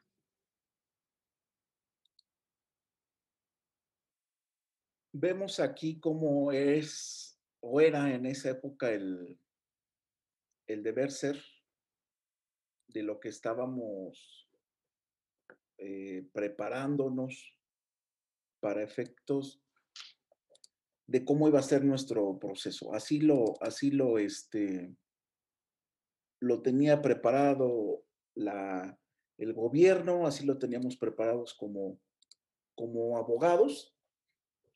Y en esa, en esa ocasión, los abogados eh, que nos hemos dedicado al tema penal, pues buscáramos de alguna manera con las autoridades eh, tratar de, ver cómo le íbamos a hacer, cómo le íbamos a implementar. Y me refiero con, la necesidad de como abogado litigante, no como de autoridad, no como de, de parte acusadora ni de víctima, sino qué vamos a hacer, qué vamos a darle a nuestros, a nuestros clientes y en esa época se hizo un convenio muy, muy, muy interesante, muy, muy bonito, me atrevo a decir, entre la justicia, entre la, entre la Suprema Corte y el, y el Centro de Estudios, de, Centros de Estudios de, Justicia de las Américas. Y se, la, se elaboró un, un, diagnóstico sobre la justicia penal en México. Eh, en ese tiempo la Corte no trae cortes como hoy de línea por parte del gobierno, era una corte donde daba criterios, donde daba opiniones muy ajustadas a derecho, sin presiones políticas, sin presiones con quedar nadie. Y ya se veían de todo, por eso quise debatir, ya se veían las ausencias, ya, ya se veían el qué va a pasar, el cómo le vamos a hacer y, y no tenemos infraestructura y no tenemos preparación. venía el tema de la preparación de la, de la policía de investigación entonces, lo que les quiero comentar y del tema del debate es de que la misma corte en esa época le apostaba al, fracaso en términos reales, pero con muchas ganas, obviamente, de tener un corte de una justicia penal de novedad. Entonces, las posibles respuestas, los estudios, todo mundo llegábamos a la conclusión en, esa época. Eh, eh, yo estaba en el, en el despacho con Juan Velázquez y Max Camiro y hablábamos de, vacíos. y estoy hablando de, de, expertos, litigantes de mucho tiempo, de cortes, de tallas importantes, internacionales, nacionales, todos hablábamos de vacíos. Entonces, una de las situaciones que la Corte nos decía respecto a esta reforma era la falta de datos, la falta de estadísticas, de estudios, de preparación científica, de casos concretos y confiables sobre la impartición de justicia. Y entonces en esa época se hablaba de impedir y, de mencionar respuestas y, de diagnósticos certeros para impartir como litigantes y ellos como, como autoridad. Entonces, así como estábamos debatiendo ahorita, obviamente en, mesas de diálogo, eh, nos apoyábamos con algunos eh, senadores que en esa época nos escuchaban por parte de del Partido Revolucionario Institucional, donde les dábamos nuestros, nuestros puntos de vista para que, o antes de que entrara la reforma o dentro de su implementación, se nos escuchara como el sector este, privado, llamámoslo así, como abogados litigantes, para poder ir mejorando poco, poco a poco. No obstante, estaba la, la, la, vista, a la vista fenómenos que imperaban en el sistema de justicia mexicano y, y la, mayor, la, la, mayor generación de conflictos eran, eran derivados de cuestiones económicas. Ya los recursos ya no existían, ya no había, ya nos había rebasado la capacidad de, de, de las estructuras y de la lentitud y de la ineficacia en ese tiempo de, del gobierno. La escasez de los recursos materiales humanos, de injusticias inclusive, eh, ya se estaban tratando de, de, que la reforma no pasara, de que sí pasaba, pero que le diéramos muchos años más. ¿Por qué? Porque había una situación ya de, de, retraso inminente. Entonces, hablo de un tema de falta de, de, autonomía e imparcialidad en esos tiempos, porque había deficiencias este, cuantitativas y cualitativas en, ese, en, esa, en esa situación, en esa época de jueces y magistrados que también desconocían totalmente cómo le íbamos a hacer. Esa era la pregunta de todos los, los. Hace ratito hablaron también de la reforma laboral que, por el famoso TEMEC. Hoy este, en el despacho también tenemos un área de laboral y, y platicamos, oye, ¿y cómo, cómo le vamos a hacer ahora con los tribunales de, del trabajo? ¿no? Entonces, históricamente hemos vivido reformas, procesos, cambios, pero yo creo que con, con, con, la especialidad y con la preparación que ahorita hablaban de, de meternos a diplomados, de prepararnos y de ir viendo nosotros mismos cómo defender con los clientes de alguna manera empírica, de alguna manera doctrinal, de alguna manera con los reglamentos, con los códigos, pero finalmente tenemos que dar una, una confianza persistente a, los clientes. Entonces, el tema de, de, la exigencia de la modernización, que también fue un tema muy importante donde había retrasos, asignaturas pendientes que se detectaban en México y se presionaba para una reforma judicial. Entonces, había una presión, pero había deficiencias en el acceso a la justicia, eh, falta de rendimiento de cuentas y transparencias, términos que seguimos escuchando hoy por hoy. Entonces, era una, una ausencia de reforma procesal incluyendo medios alternativos. En esa, en esa época ya se, se, venía viendo el tema de cómo vaciar las cárceles, por, eso en la, en la pantalla estamos viendo eh, reclusorio norte, sur, los que más, más población tienen. Y entonces por eso surge el tema de, de darle mucha imperatividad al tema de los medios alternos. Entonces había muchos, muchos vicios, muchos vacíos, eh, otra de las situaciones que también nos preocupaban en las relaciones de los tribunales federales y los locales a través del famoso amparo judicial. Carencias de la enseñanza del derecho, incluy, incluyendo en, la, en, la, en, las mejores escuelas. Eh, todavía hay situaciones de, de deficiencia en, en, la, en la impartición doctrinal, donde eh, no estamos, por ejemplo, en este, en este diplomado que cooperamos, que participamos, no existía no existía eso, era muy exclusivo la parte de la, de la, de la reforma y obviamente porque no le querían mover ni agregar ni hacer para complacer en este caso a, Estados Unidos. ¿no? Entonces, ante esas apreciaciones que había vertidas por los juristas de, de, de esos, de esas épocas, eh, hoy ya los que seguimos litigándonos al tema penal, pues poco a poco vamos agregando los escenarios en las audiencias, innovando, haciendo, precisando, y este, teniendo contacto ya con, con, este, con, los mismos, con los mismos jueces, con los mismos personajes, y poco a poco se ha, se ha venido dando una, una reforma. Entonces, vamos a seguir ahorita retomando el te los temas históricos de, de, del, del tema de la reforma para ya entrar ahorita a la situación de, de la lectura del, del, del, diario oficial. ¿no? Entonces, acuérdense que esto contraía la situación de la guerra contra el, contra el, contra el narcotráfico, la de, de, la delincuencia organizada, que en esa época el, el, que emprendió esta situación, vamos a llamarlo, eh, respetando los criterios partidistas o si fue buen presidente o no presidente, pero finalmente Felipe Calderón fue del 2006 a 2012 el que estuvo en el tema del emprendimiento sobre la delincuencia organizada, ¿no?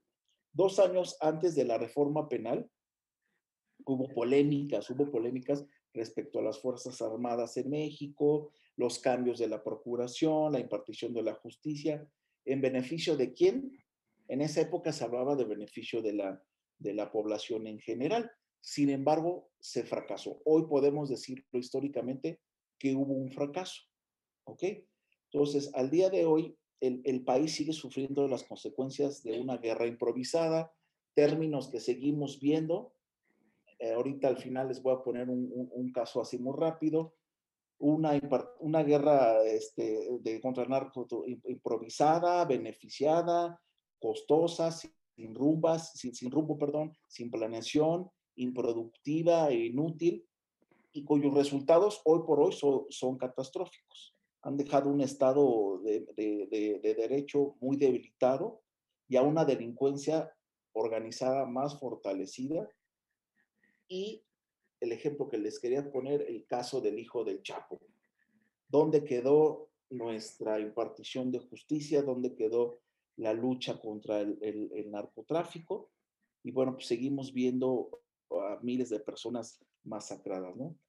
El, fracaso, y ahí sigo hablando históricamente, en las estrategias de la guerra emprendidas en el sexenio, en esa época de Felipe Calderón, inclusive de Peña Nieto, fueron dotando un problema eh, eh, de, de, de, gran importancia en los vacíos del poder.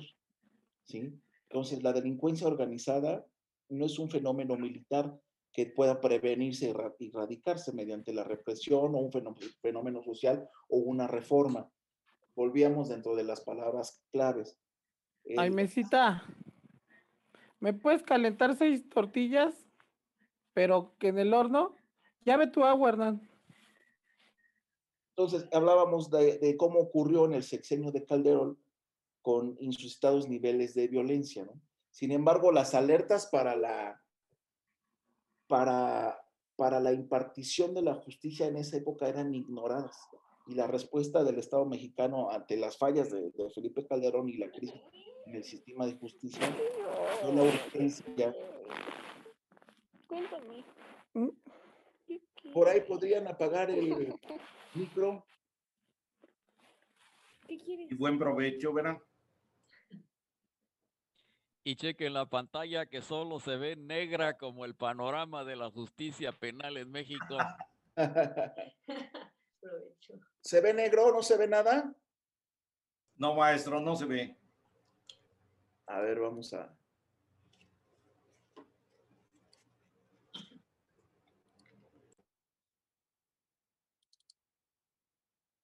¿Ahí ya se ve? Sigue igual. Sigue No, igual. maestro, no se ve. Nada. No se ve A ver, nada. o sea, Y a ver si ya le calentaron las tortillas, Hernán.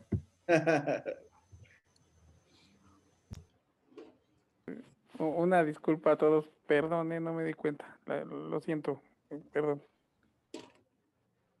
Invite.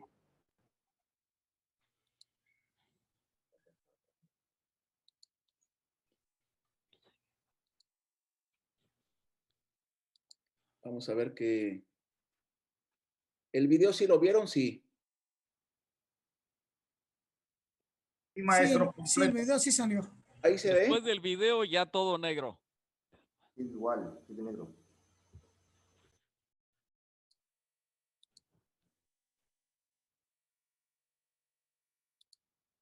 Ahí. Ahora sí, maestro. ¿Qué ven ahí? Sí, maestro. La de los Los soldados. militares. Los soldados, el dinero, Sí. la droga. Ok. Guerra contra el narcotráfico, Calderón, Peña Nieto, eh, las banderas de Estados Unidos, una tribuna, un atril. ya, entonces ahora sí ya lo estamos viendo, ¿no? Sí, maestro. Entonces hablábamos del, de- del fracaso de, antes de las tortillas, hablábamos del fracaso de la guerra contra el narcotráfico. Vemos a nuestros dos eh, presidentes históricamente donde eh, trataban de luchar, trataban de, poner la reforma y a nivel mundial anunciar que ya teníamos una reforma a efectos de luchar y disminuir los niveles de, de violencia. Sin embargo, las, las alertas fueron ignoradas, como les comentaba, hubo fallas en el Estado de Derecho, crisis en el sistema de justicia porque ya no teníamos dinero y la presión por parte de Estados Unidos para hacer la, la reforma. Vemos lo de las cárceles, eso sí lo estamos viendo, ¿verdad? Entonces, vamos, después de, este, de esta situación ya este,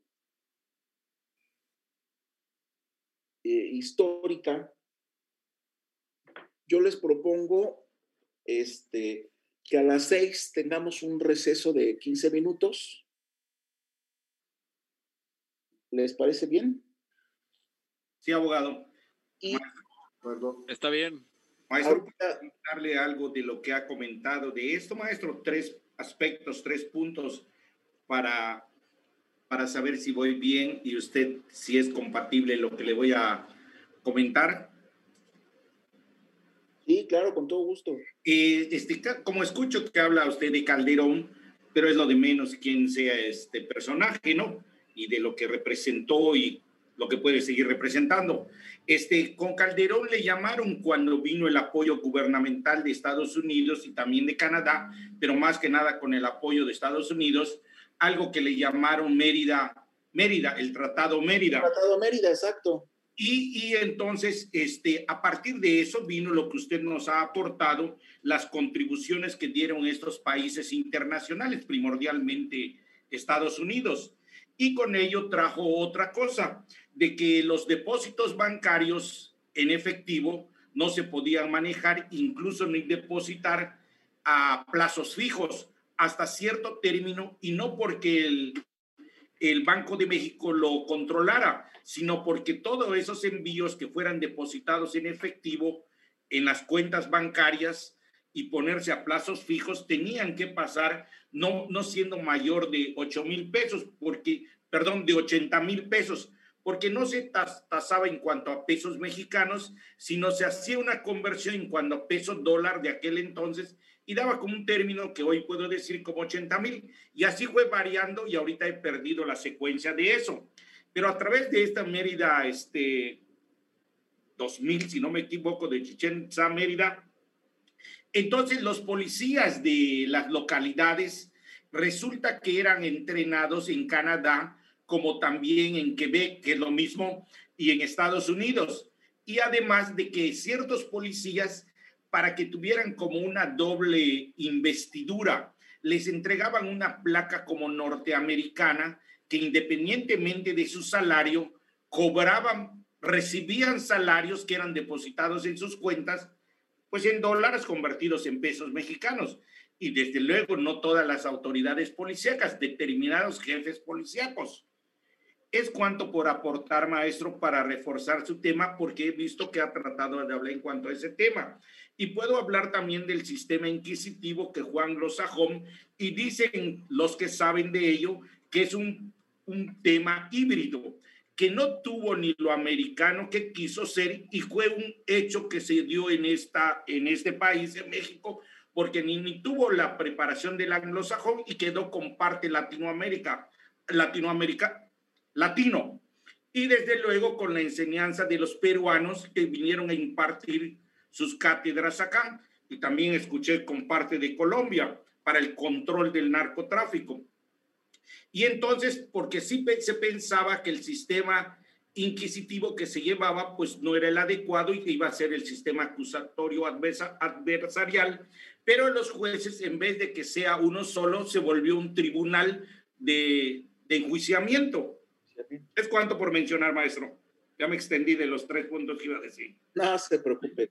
E, efectivamente, el tema de, de Calderón y la presión que traíamos eh, de parte de Estados Unidos y de toda la globalización para tener una impartición de justicia eh, que a todas luces, eh, como les puse, se vendió como una maravilla, pero contra, para, para acabar el tema de la, de la violencia, más allá, como les comentaba, eh, cuando estábamos nosotros en, las oficinas de los senadores, en esa época de cómo nos preguntaban y cómo eran los procesos, la verdad es que había, habíamos despachos donde pues queríamos agregar lo que nos convenía. En ese tiempo, este, con Rodolfo Félix, que estaba eh, de procurador también en la Ciudad de México, eh, nos, nos invitaba muy amablemente a, dar sesiones, a platicar y todo eso. Entonces ellos, dentro de la cúpula del, del, gobierno,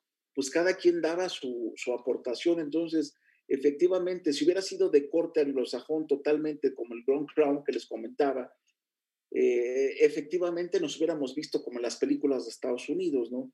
Sin embargo, pues es una reforma que está muy a la mexicana, con muchas manos, con muchos comentarios, con muchas aportaciones y desgraciadamente eh, los foros en esa, en esa época eran muy limitados, no había foros como hoy, por ejemplo, en la reforma eh, laboral, que fuimos como despacho invitado, eh, se, ya se hacen foros en, sectores, bueno, en el caso laboral fue por sector trabajador, sector empresarial y por parte del gobierno, pero se encaminó en, la parte procesal, y ahí sí me puedo este, eh, comentar que en la parte procesal sí se nos hizo caso a los despachos que de alguna manera teníamos la parte de, de los procesos este, orales y bueno, pues tratar de alguna manera de, impartir, impartir la justicia. Y yo, como les comento, siempre con un resultado, porque los que nos dedicamos al litigio tenemos que dar o vender juicios exitosos. Entonces, este, sí es una, una reforma que hubo de Chile, mole y pozole, pero sin embargo, con mucho orgullo y como mexicano y como abogado litigante, pues bueno, hay que, hay que tratarla, hay que mantenerla, hay que estar luchando y dándole este, ese mantenimiento y ese, esa interacción con las autoridades para tratar de alguna manera de ir sobre, sobresaliendo. Entonces, este... Maestro. Sí.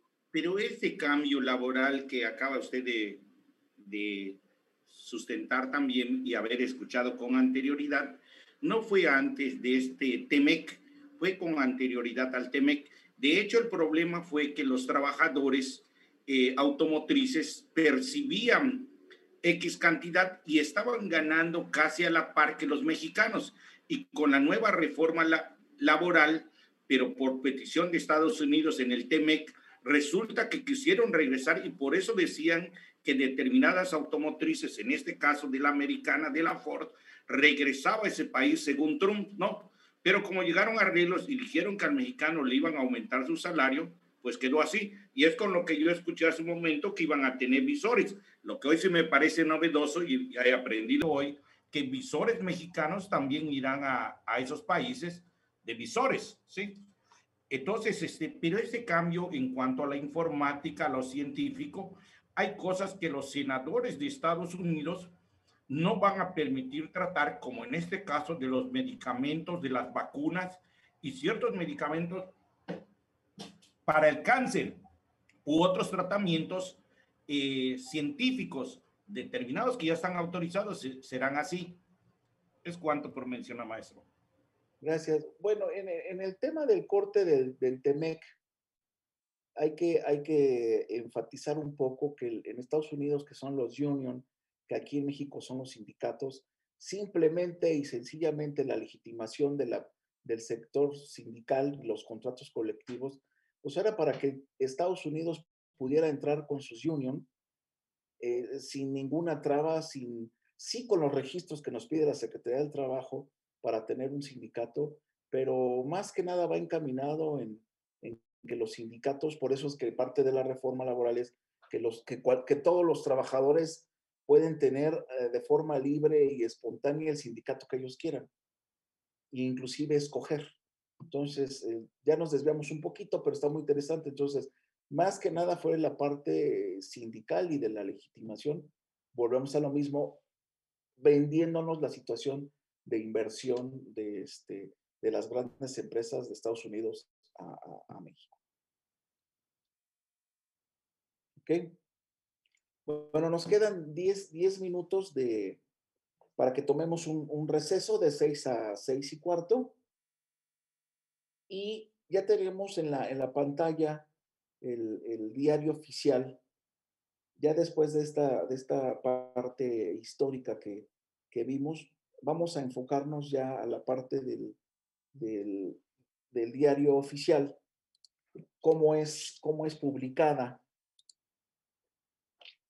la, la, reforma el 18 de junio del 2018, en esa, en esa época por Felipe... 2008.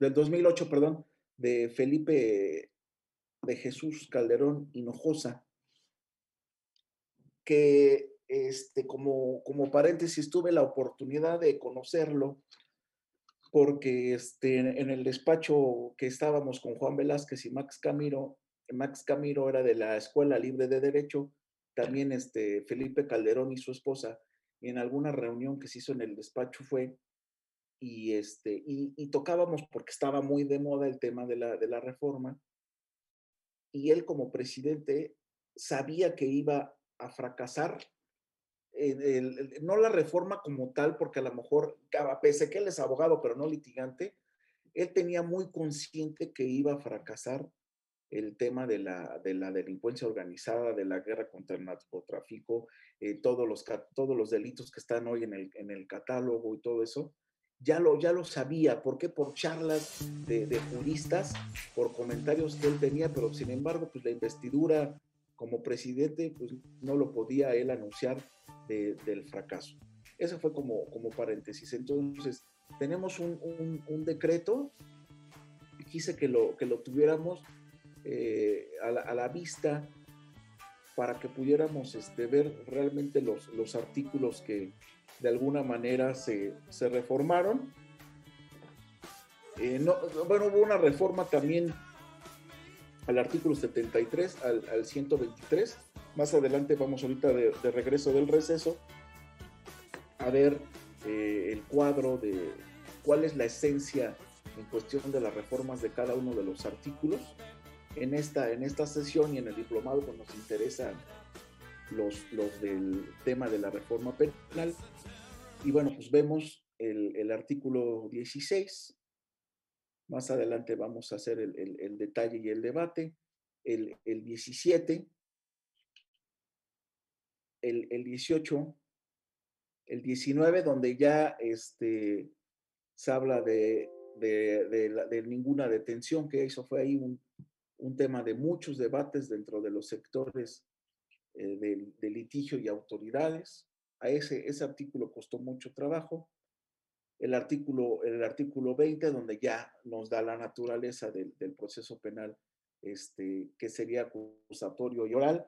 El, el, el oral como bien dice nuestro maestro, y tuve la, dicha de trabajar con él, el oral entre paréntesis, porque todavía seguimos abusando, e inclusive como abogados, seguimos abusando de, de, este, de ese uso de la voz, de esa oralidad ante los juzgados con el fin de tratar de convencer o con el fin algunos este, de, echarle caché a las audiencias. Hay jueces que lo permiten, hay jueces que, que ya te piden, como les comentaba hace poco que tuvimos uno en el reclusorio norte con un juez de control donde decían, oye, ya al grano, ¿no? Después viene el, el, artículo este, 21 de la investigación de los, de los delitos. Ahí es donde eh, surge esa facultad para el Ministerio Público y a las policías que hoy este, es muy respetable las policías de, investigaciones, sí con mucho, mucho entusiasmo. Yo conozco muchos policías que inclusive se meten a estudiar derecho, se preparan, porque la profesión de policía es de vocación.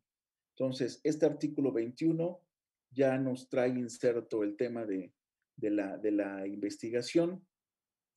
El, el, artículo 22 que más adelante lo vamos a analizar, el artículo 73, que eran facultades para el, para el, Congreso, habla también inclusive el, artículo 115 ya de una policía eh, preventiva, se hablaba de un mando único, ya venían algunos cambios en el sector de, de seguridad pública en, en, en, los estados. Y el artículo 123, que es el tema del, del trabajo digno, eh, había ya unos unos apartados. Acuérdense que el, litigio en materia laboral es por apartado A y apartado B. Aquí se hicieron algunas, este, adiciones al, apartado, al apartado B respecto a algunas situaciones específicas de condiciones de, de, trabajo.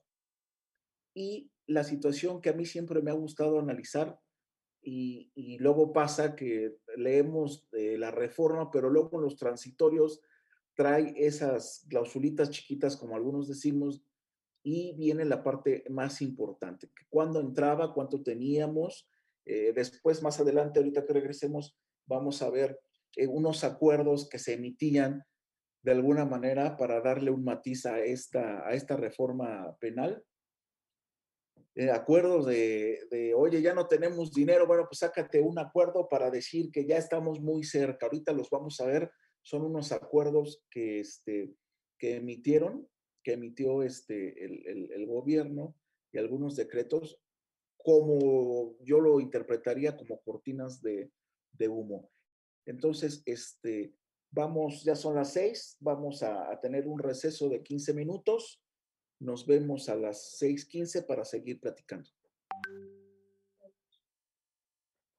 Gracias, maestro. A rato. Gracias. Importación de, de armas. En el catálogo de, de delitos viene inclusive el agravante de importación de armas de fuego. Sin embargo, los ministerios públicos federales, cuando son de mayor calibre, tampoco pretenden este, tener a un, detenido por un arma si justifican. Entonces, tenemos muchos, muchos este, criterios, unos a favor y unos en contra. Entonces, este es, este es un fenómeno que, que se ha agudizado sustantivamente como un efecto no calculado desde la reforma. ¿eh? No se calculó el tiempo, no se calculó el tema del sistema penal, entonces se siguen cometiendo delitos. Eh, ahora son, este, hasta ahorita son, si no mal recuerdo las cifras de ayer, creo, siete de, cada diez quedan, quedan libre. Es una cifra que la Comisión Nacional de Seguridad lo ha puesto porque le, urge ajustes. Inclusive la, la Comisión Nacional de Seguridad le, le siguen urgiendo ajustes ¿Por qué? Porque sigue habiendo violencia, sigue habiendo más delincuencia. Entonces, en el sistema para cerrar la puerta giratoria que le han, así la han nombrado, es que en verdad la, reforma que se pretendía respecto al catálogo de, de delitos, de incrementar más delitos, no es que nos retrocediéramos a un sistema como anterior, sino que hoy las necesidades del país, las necesidades de las comisiones de seguridad dicen, oye, pues ya no vamos a tener, ya, ya no vamos a dejar tantas personas libres. ¿Por qué? Porque son delincuentes libres, delincuentes que andan en la calle, que andan, andan teniendo este, eh, formas de cómo delinquir y de ganarle inclusive a la, a la, a la autoridad, ¿no? Entonces, estas, estas apreciaciones son una muestra de una corriente que ha surgido hoy como una contrarreforma al sistema penal. Volvemos a lo, a lo mismo. Quieren ahora desvanecer el tema del sistema penal acusatorio. ¿Por qué? Porque dicen que hay más delincuencia. Esa situación me preocupa, nos debe de preocupar, sí. ¿Por qué? Porque vienen reestructuras y cuando hay reestructuras, los ministerios públicos que ya están ahorita, obviamente van a dejar de ser ministerios públicos por porque eh, por la situación mera de la, de la infraestructura, nosotros como despachos tenemos que volver otra vez a retomar estos indicadores, específicamente respecto a los juicios, respecto a los juicios, y se vuelve a hablar de unas reformas constitucionales, se vuelve a hablar de temas de juicio de amparo que ya van a dejar de, de, tener el, el, el impacto eh, que, hoy, que hoy se tiene, ¿no? Entonces, las valoraciones anteriores toman rostro con datos que muestran al alza de indicadores de violencia. Violencia que difícilmente van a poder nuestros gobernantes acabar, terminar. Tenemos delitos cibernéticos, tenemos delitos de robo de identidad, tenemos delitos que ya están afectando, o eh, más bien el tema de la vulnerabilidad de la persona, de la esencia, del robo de datos, delitos nuevos que tenemos que nosotros ir mejorando, pero no a través de reformas, sino a través de preparación, tanto del mismo sistema como de nosotros como, como abogados. Entonces, se, retomando, se consideró que en el 2016, cuando ya entra el tema eh, de la reforma, fue el año con mayor violencia, que fue ya en el año de, de. Entonces, cada indicador, cada situación que va pasando dentro, dentro de la reforma, la contrarreforma nos va dando números rojos, nos va dando números donde nos impactan, donde nos, nos vamos desilusionando o los que nos dedicamos a esto tenemos que tomar medidas eh, drásticas en cuestión de preparación, en, cuestión de relación con las mismas, con las mismas autoridades. Y voy a seguir con, con datos eh, de, de, estudios. Son datos muy, muy importantes para que lleguemos al análisis de la reforma, que es lo que nos pide nuestro diplomado. Hablábamos entonces de tasa de víctimas y tasa estimada de homicidios. Hoy es 23.3 por cada 100.000 habitantes. Esto sería un año con mucha violencia, como les comentábamos. Esta apreciación está al margen de la implementación del sistema acusatorio y este estudio se afirma que el despunte de la violencia en México empezó desde años atrás. O sea, seguimos acarreando como, como país no hemos podido mejorar ni detener, ni de alguna manera, eh, no, terminar finalmente, por ahí hablaban de la procuración, no tanto de la impartición de la, de la procuración de justicia para tratar de, de, que no crezca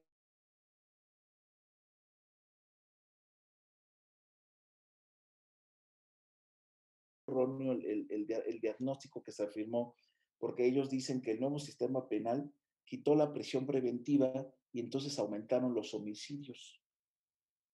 Y no tanto los homicidios, los delitos que les estoy comentando, porque ante un mundo global, ante un mundo que va creciendo, las redes sociales, el tema de los e-commerce, el tema de las empresas, donde ya, por ejemplo, no hay un día de un trato de tecnología, bueno, pues ya hay diferentes delitos que de alguna manera no están dentro del catálogo o dentro de nuestros de nuestros códigos sustantivos y adjetivos, en el cual el Ministerio Público sigue sufriendo y nosotros como litigantes pues seguimos con esa, en esa este, incertidumbre, ¿no? Entonces, de acuerdo con estos, con estos autores y con estos estudios, existen, eh, existen datos que conectan con el nuevo sistema penal con el aumento de la violencia estadísticas y todo mundo se refiere que este sistema penal ha incrementado la violencia. ¿Qué la está causando? Pues es lo que tenemos o las, las autoridades que se dedican a este tipo de investigación de analizar, de experimentar. Entonces, en realidad, la realidad mexicana se han detectado ciertos factores de riesgo que originan la violencia y la delincuencia. ¿Cuáles seguimos como país sin saberlo.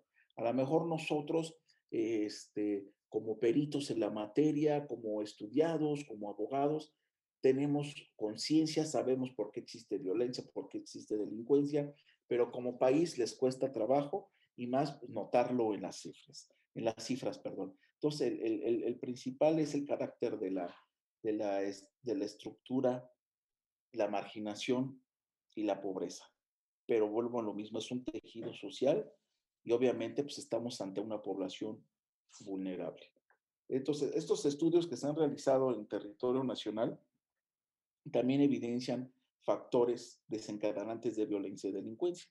La baja confianza en las autoridades encargadas de la operación de los sistemas de procuración de justicia, obviamente va reflejada negativamente en los índices de impunidad y de corrupción, así como en el en el ineficiente desempeño de las instituciones de justicia. Ahí, eh, cuando hablan de ineficiencia en el desempeño de las instituciones de justicia, eh, siempre me gusta a mí decir que no es cierto porque a mí me consta ministerios públicos, jueces, secretarios y todo el personal administrativo donde buscan capacitarse, buscan dar un buen servicio, buscan de alguna manera que esa, esa institución que ellos representan tenga un, ante el público un escenario de verdad, un escenario de, de buena fe y obviamente pues quitando un poco la, la corrupción, ¿no? Eso hace que la percepción de los, de los ciudadanos sobre la Procuración de Justicia en México sea negativa. Entonces, seguimos con el tema del análisis. ¿Sí funcionó esta reforma? ¿No ha funcionado? Eh, ¿Cómo vamos a explicar estos problemas de violencia en seguridad si no existe respuesta ni confianza de la población y por consecuencia de la administración de, justicia, ¿no? Entonces, vamos a enfocarnos ahora al, análisis de dos, posturas en esta, reforma. Primero es este, una, una postura respecto a la reforma política, que es la, la que nos preocupa, es por la que estamos inmersos, es por la que como abogados litigantes tenemos que ver o apoyar o, o, coayudar con la administración de justicia. Y no, y no para cumplir, obviamente, las, las exigencias de los, perdón, de los organismos, sino porque como ciudadanos tenemos que, que ya tenemos, si ya tenemos implementado en México el sistema de, de, de justicia, aunque haya el debate de que es anglosajón o no, esa reforma tenemos que darle un objetivo central de manera directa, significativa y sin hacer a un lado el tema de la crisis de inseguridad que la vivimos, el, la crisis económica, la crisis de la, de la pandemia y de la que hoy, este, hoy, hoy, padecemos, ¿no? Entonces, actualmente el presidente de la Suprema Corte lo ha dicho en muchas ocasiones, eh, muchas veces eh, esos comentarios no los revelan por intereses del mismo gobierno o por situaciones que no quieren por ahí expresar. Pero el presidente de la Suprema Corte lo ha dicho textualmente. Dice, no es tarea ni responsabilidad del Poder Judicial de la Federación ni de los locales mejorar las condiciones de seguridad del país. Dice el presidente, nosotros cumpli cumplimos juzgando frente a la sociedad, estudiando, preparándonos conforme a los derechos reconocidos por la Constitución.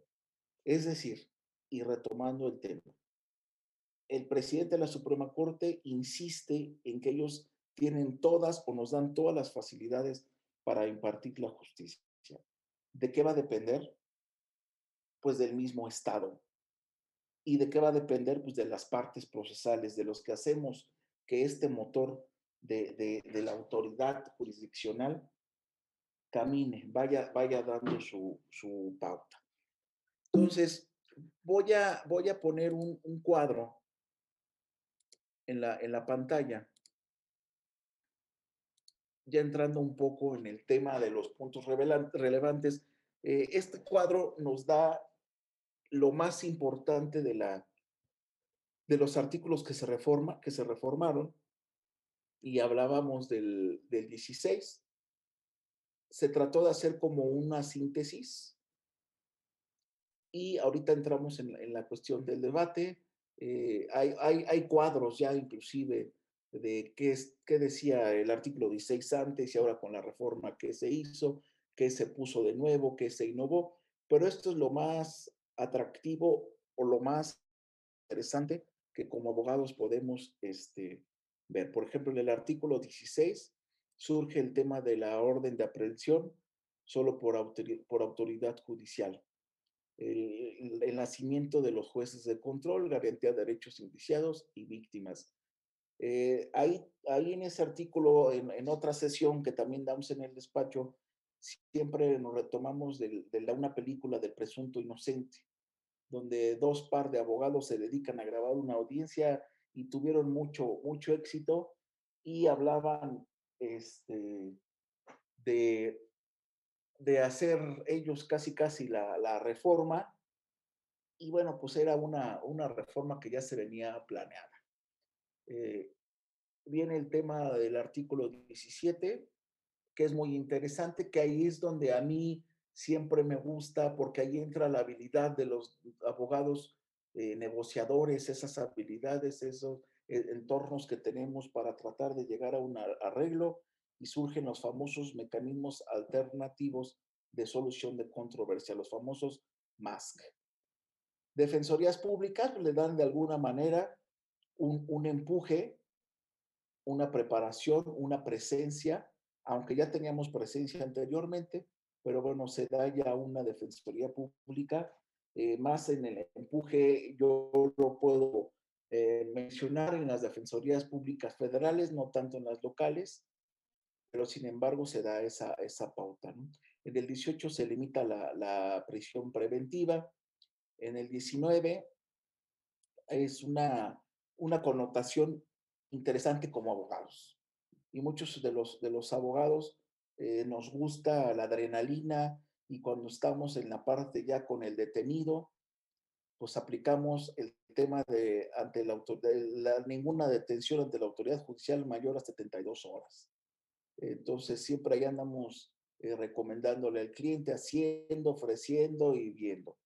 Eh, los plazos para dictar autos de vinculación a proceso, también ahí se vienen. El artículo 20, que es un artículo muy, muy rebuscado, un artículo que se han sacado muchos temas de jurisprudencia, muchos criterios, eh, la misma, los mismos tribunales, los mismos este, eh, colegiados han tratado de sacar controversias de, alguna, de algún tema en especial del artículo 20. Eh, en algunos sí se llega a, a, tener una tesis jurisprudencial, en algunos otros no, pero surge el tema del proceso penal acusatorio y oral con principios de publicidad, contradicción, concentración, continuidad e mediación. Juicios con presencia del juez, que eso es lo más apegado al tema anglosajón, y había en el proceso anterior, pues había situaciones que no conocíamos al juez hasta que ya pedíamos garantía de audiencia y verlo y platicar. Y hoy esa figura que es muy bonita, me gusta, es estar en presencia del juez para formar un, criterio desde el inicio. Eh, otro, otro rubro viene la sin sentencia emitida por el juez de la causa, que existe presunción de inocencia, que ya lo habíamos ahí este, comentado. El Ministerio Público garantiza la protección de todos los sujetos del proceso. Más adelante, aunque ya lo, lo, lo conocemos, vamos a, en, el, en, este, en esta sesión vamos a ver los sujetos del, del, proceso. En el artículo 21, el Ministerio Público y la policía investigan los delitos. Viene la famosa policía de investigación, que a mí me da siempre nostalgia porque por muy, muy preparados, eh, luego ellos tienen que estar comprando sus cámaras, ellos tienen que estar comprando sus uniformes.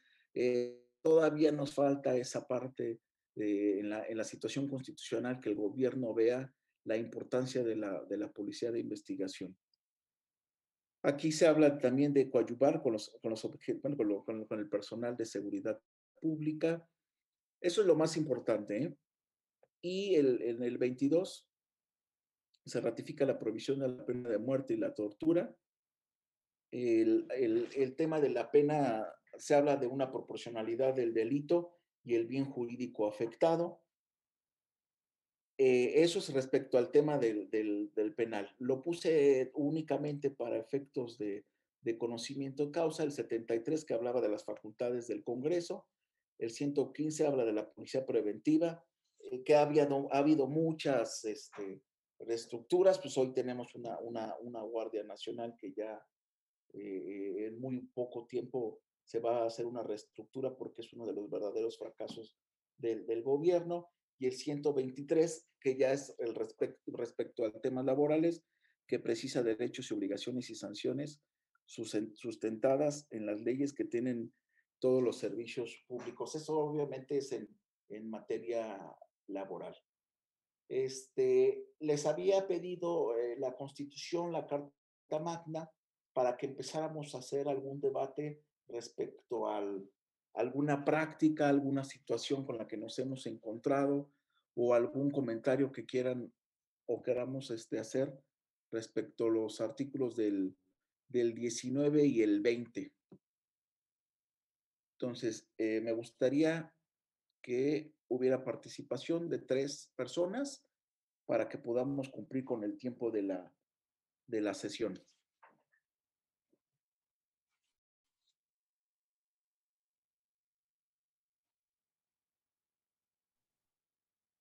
Quiero hacer un comentario en relación con el artículo 19.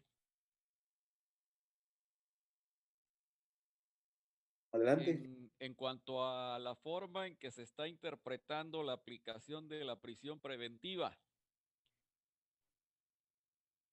El artículo 19 dice que para ciertos delitos aplicará la prisión preventiva oficiosa y que quienes hayan cometido esos delitos no tendrán derecho a los beneficios que otorga el Código Nacional y las demás leyes relacionadas.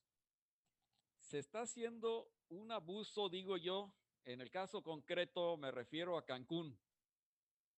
La prisión preventiva oficiosa que se decreta en la audiencia inicial tiene plazo y es de dos años. Esto va en contra de la presunción de inocencia y va en contra de la garantía de ser juzgado en un plazo máximo de un año cuando la pena que merezca el, el delito cometido rebase los, los dos años. Hay un caso concreto en el que a una persona acusada de violación la vincularon a proceso en diciembre de 2019. No se ha llevado a cabo la audiencia intermedia y estoy pidiendo la audiencia de revisión de medidas cautelares, porque además de que ya se pasó el año y, y no terminó el juicio, y se le debe poner en libertad según lo que dice la propia constitución, pues la propia carpeta de investigación, toda la, investigación está demasiado floja, se ve que es un montaje a todas luces. Y el juez no resuelve. Tiene dos semanas mi petición ahí, vuelvo a lo que decía hace rato, pudriéndose, y el juez no resuelve, no me concede la audiencia de revisión de medidas cautelares, porque ya decidió en la audiencia inicial que la, prisión preventiva es de dos años, pero si la prisión preventiva es precisamente preventiva para el tiempo que dure el juicio y el tiempo máximo establecido por la Constitución es un año. Si ya se pasó de un año, debe ser puesto en libertad. Y entonces, para no ponerlo en libertad, no se me concede la audiencia de revisión de medidas cautelares. Esto es un, es un abuso que próximamente vamos a tener que recurrir a, al amparo indirecto. Eh, me gustaría que comentaran al respecto los demás compañeros. Muchas gracias. ¿Quién, quién nos apoya?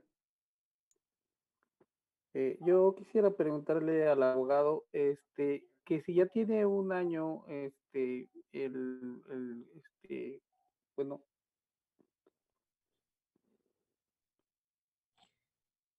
Sí, tiene un año. Fue vinculado a proceso el 17 de diciembre de 2019.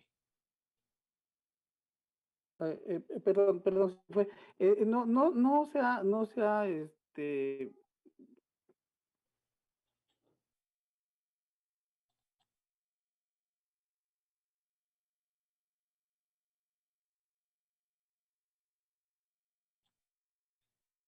No oigo, no sé si está diciendo algo el compañero.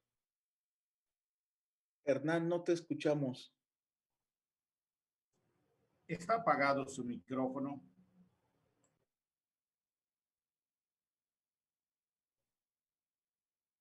Sí está apagado. Bueno, a ver si ahorita se...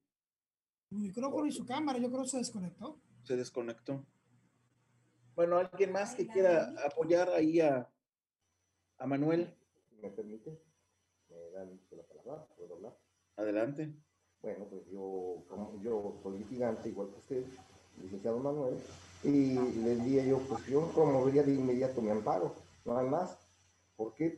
O sea, es una violación directa pues, al derecho de defensa, ¿no? Al, al 20 constitucional, déjame ver en qué fracción, bueno, y no hay más. Yo no esperaría ni que pues oírle hablar o pedirle, porque, bueno, yo he sido litigante y no tiene sentido hablar con un juez. No tiene sentido. Hay que hacer valer la ley. Es una cuestión práctica. Efectivamente. Muchas gracias. ¿Quién más?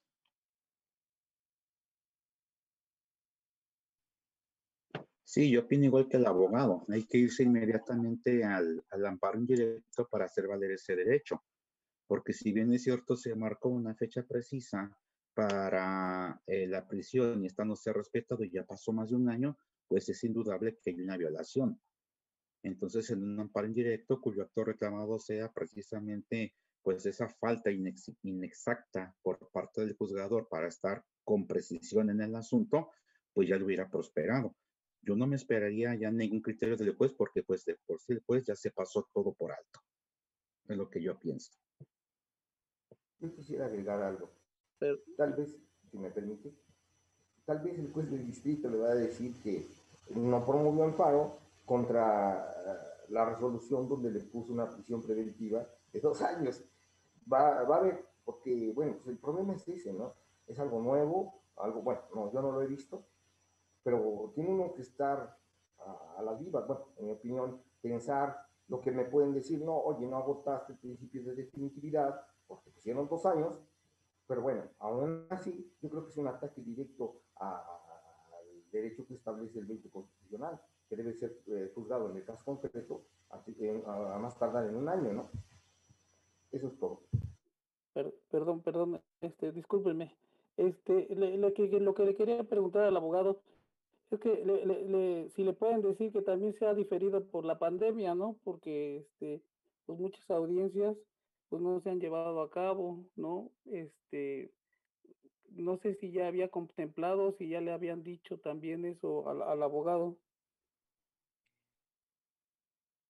Las audiencias se han estado llevando por videoconferencia. En, no, se ha, no se ha detenido la, ningún procedimiento penal se ha detenido por la pandemia se han llevado a cabo a través de videoconferencia y, no hay razón para seguir alargando este proceso. Es la fiscalía quien hace trampa para que se difiera la audiencia y para que vuelva a diferirse y entonces la constitución dice que se, puede prolongar, pero si es la defensa quien está pidiendo que se practique alguna diligencia que le favorezca. En este caso nosotros no estamos pidiendo nada. Es una interpretación torcida de la, de la constitución poner los dos años y ajustarse a eso. Ah, muy bien, muchas gracias, licenciado. Muchas gracias. ¿Alguien más?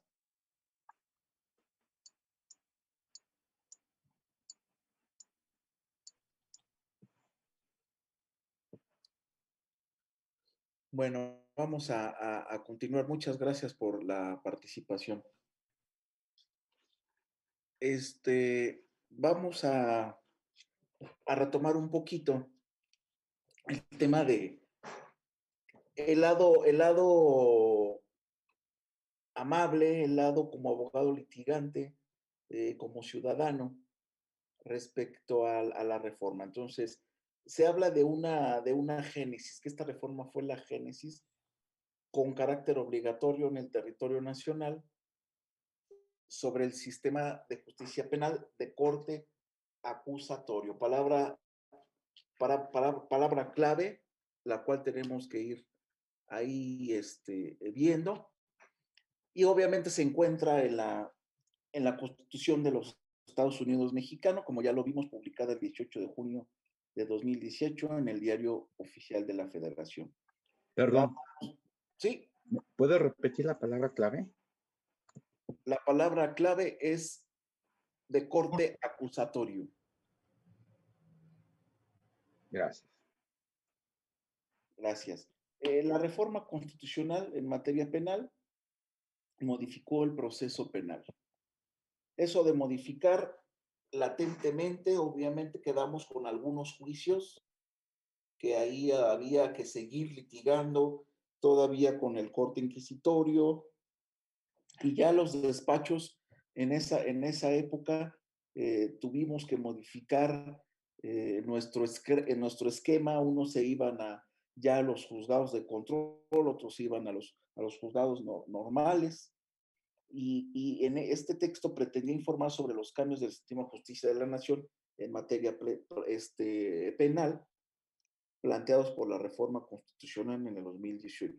Esto es lo, lo bonito de, de, como litigante, cómo se expresa la, la, reforma.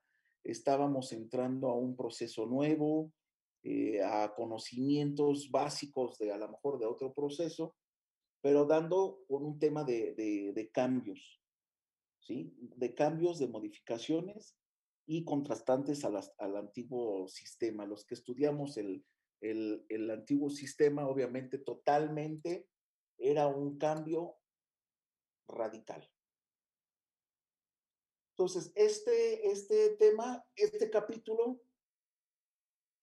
es el tema de la reforma constitucional, ya hablamos de los antecedentes históricos, ya vimos este, eh, los artículos, la parte esencial, la parte que nos, que nos, que nos interesa.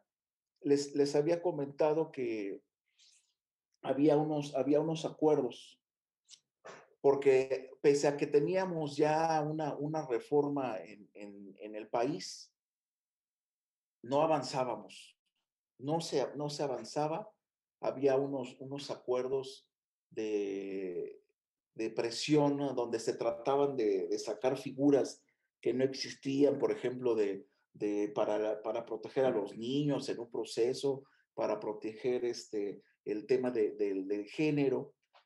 Y entonces seguíamos los despachos preocupados con esta situación.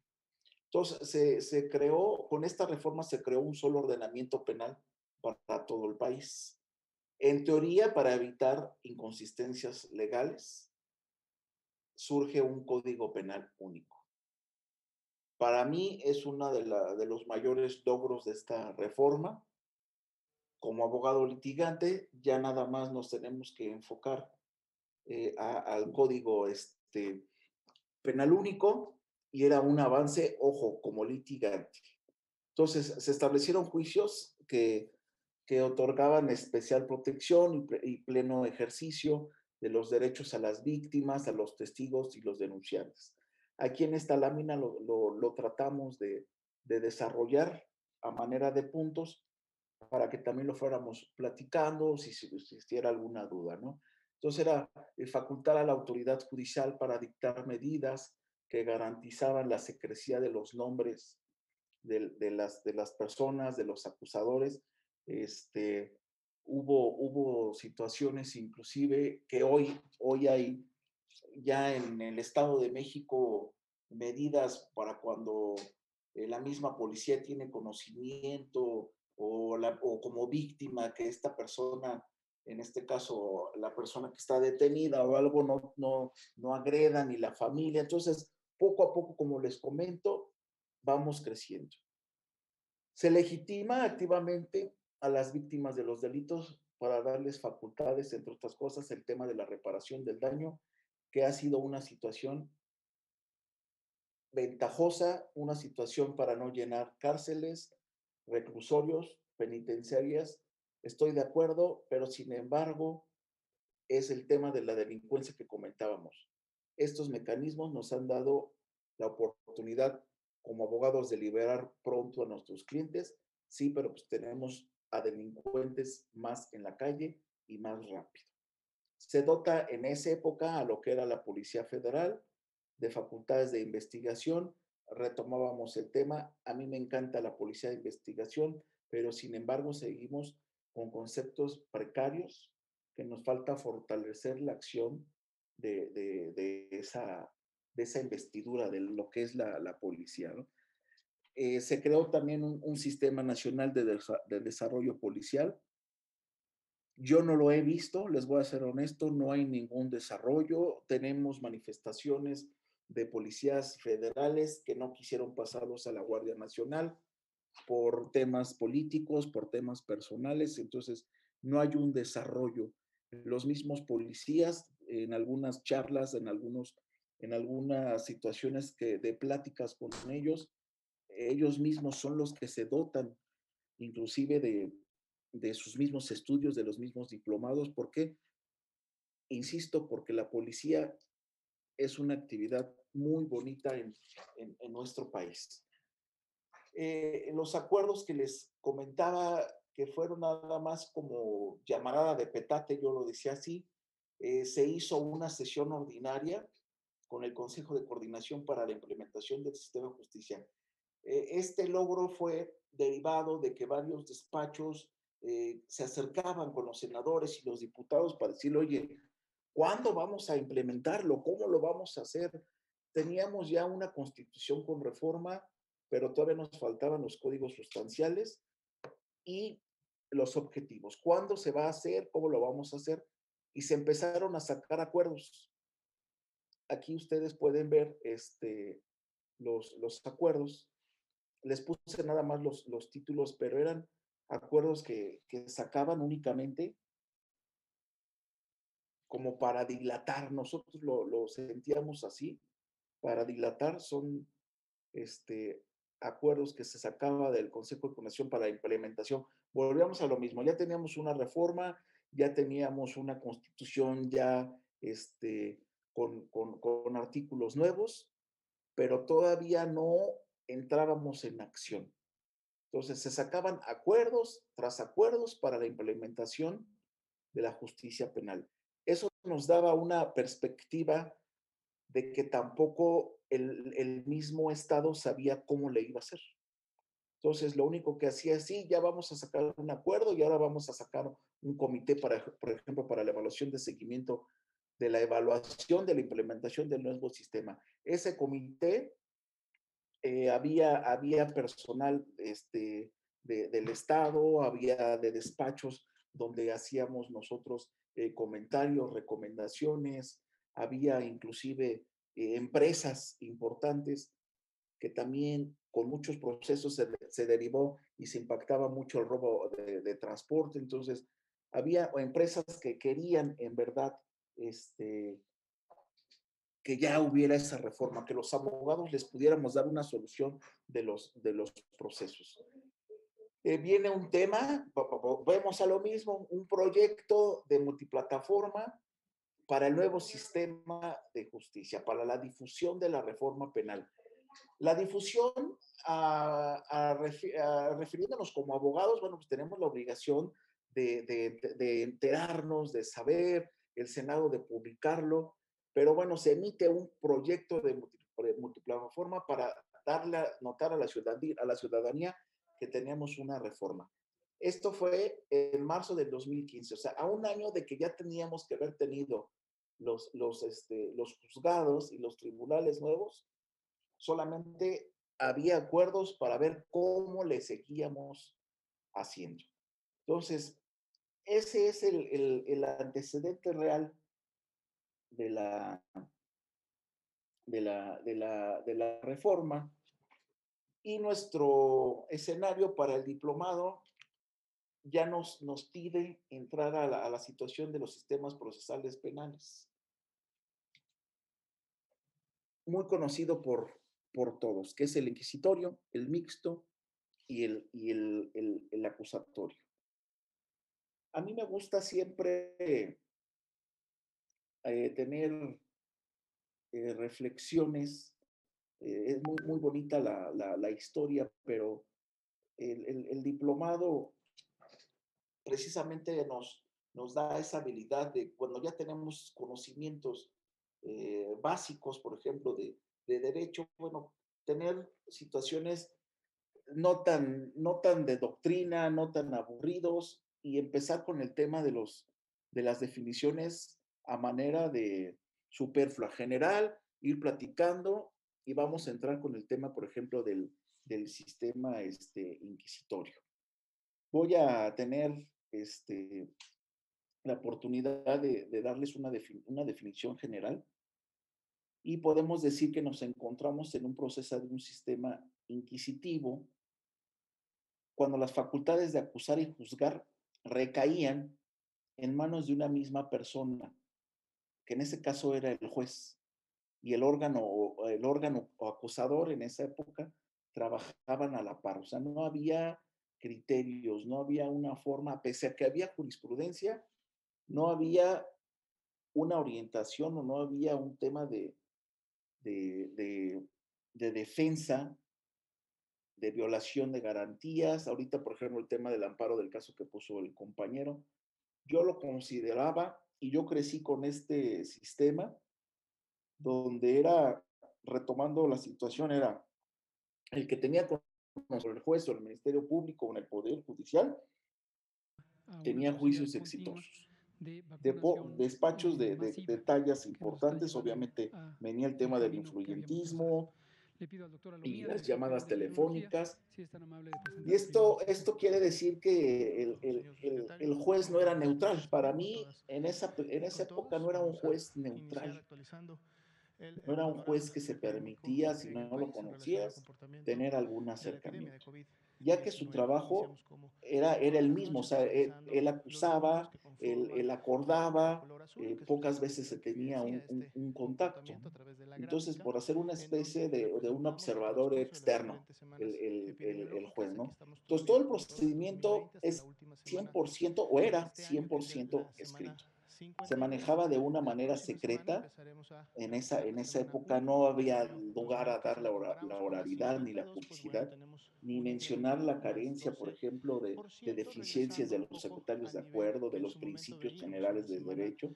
Entonces, había un, un indebido proceso penal. Esa es un, un, punto muy personal. Sin embargo, sin embargo, existe la posibilidad de la, existía en esa época, perdón, la, la, la posibilidad de la, de la doble instancia, de la jerarquía de los, de los tribunales. ¿no? Entonces, el, el, imputado casi siempre declaraba durante el proceso y su simple confesión podía ser prueba suficiente para dictar una sentencia condenatoria. Eso era definitivo. Las cárceles estaban llenas de ese tipo de, de, situaciones. Entonces, la, la, gravedad, la, según la gravedad del delito, podía tener lugar a la prisión preventiva. Sin, sin ser, así que abiertamente, el acusado tenía en el estado de calidad de culpable hasta que se demostrara lo contrario. Se encuentra prácticamente en un se encontraba en un estado de, de indefensión ante el juez acusador debido al poder atribuido en esa, en esa época a este. Hoy, como litigante, les digo, no pasa. No tanto, me atrevo a decirlo, pero ya, ya no pasa. Entonces, resumiendo lo anterior, cuando se mezclan las, las funciones, cuando se mezclan los órganos, cuando tenemos un, un fiscal que en esa época hacía las funciones de juez, nos encontramos frente a un sistema inquisitivo. Esa es una, una definición eh, moderna, una definición que a través de la práctica o a través de las experiencias lo podemos, este, como despacho, eh, comentar, charlar, charlarlo como ahorita en el, en el diplomado para, para no entrar en el, en el tema de, de, este, de conceptos ya de, de, de historia. ¿no? Eh, sin embargo, quiero, quiero comentarles que el, el, el, el principio del sistema inquisitorio Hoy, hoy me atrevo a decir que no, no concurre en balde, ¿no? El haber sido eh, invadido nuestro país por España, pues teníamos esas, esas situaciones consigo dentro de nuestro proceso inquisitivo. Entonces se, se encargó de difundirlo en ese tiempo por la mayoría de los territorios en América Latina.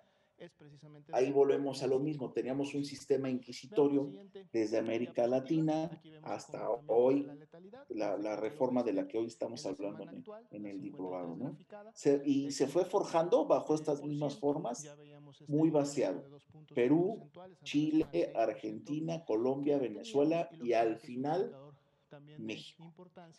Entonces, a pesar de haber sido este, este tema inquisitorio desde hace siglos, sus principios siguieron siendo base para la, la, creación del derecho en todos estos países, las normas, las leyes, los códigos, todo particularmente en materia penal, seguía la, la situación, la, la, simple costumbre de, de impartir la justicia en estos mismos lugares, de la misma forma.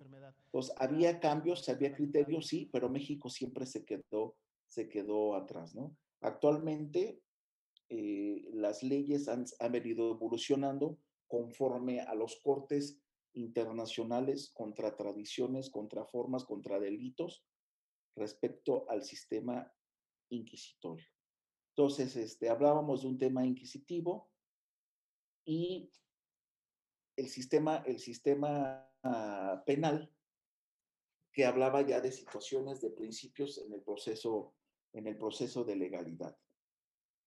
Entonces, el principio de legalidad respecto al tema inquisitorio, espero no, no, este, no, no perderme, pero vamos a hablar de, del principio de legalidad, del principio de tipicidad, de provisión de retroactividad para llegar al tema de, de la, de la eh, prohibición de aplicación de pena alguna por mayoría de razón o simple por analogía y la mínima intervención del derecho penal, principio de bien, de bien jurídico y un principio de si no hay conducta no, no hay ley, muy famoso en ese eh, sistema inquisitorio, ¿no? El principio de culpabilidad y de presunción de, de inocencia.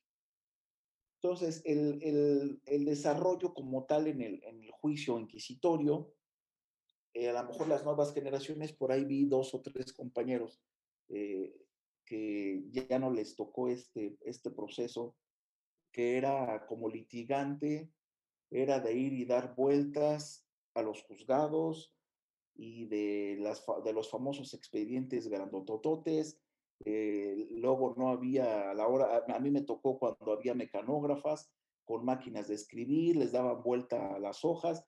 Fue un tema que yo como abogado litigante, sí digo, bueno, qué bueno que se acabó. ¿Por qué? Porque entramos al tema de la tecnología. Hoy es muy práctico eh, grabar y entonces decidi decidimos, los que nos dedicamos al penal, bueno, pues tener la inmersión en el tema ya acusatorio.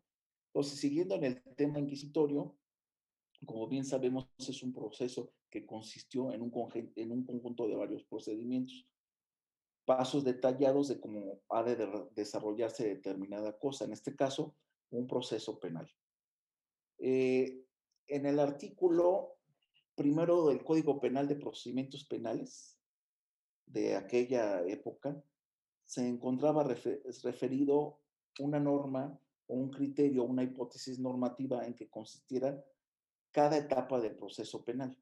Posteriormente se incluía una breve explicación de los, de los procedimientos y entonces era un artículo bastante, bastante largo que nos tendríamos que haber aprendido, así como el 16 constitucional. Entonces hablábamos en ese mismo artículo del de averiguación previa, de la preinstrucción, de la instrucción, estas son las, las etapas, solamente para recordarlas, este, de la primera instancia, de la segunda instancia, que en este caso eran los tribunales de apelación, el de ejecución, en el cual se comprende desde el momento que causa ejecutoria la sentencia de los tribunales a la extinción de las sanciones aplicadas en esa época. ¿no? Entonces, algunos, algunos autores el, eh, respecto al proceso penal, se hablaba de la etapa de la averiguación previa, pero, realmente esta solo era una etapa de preprocesal. Así, así se tenía en algunos temas de, doctrina, cuando se les explicaba a los ministerios públicos y inclusive a, a los jueces, se hablaba de una etapa preprocesal.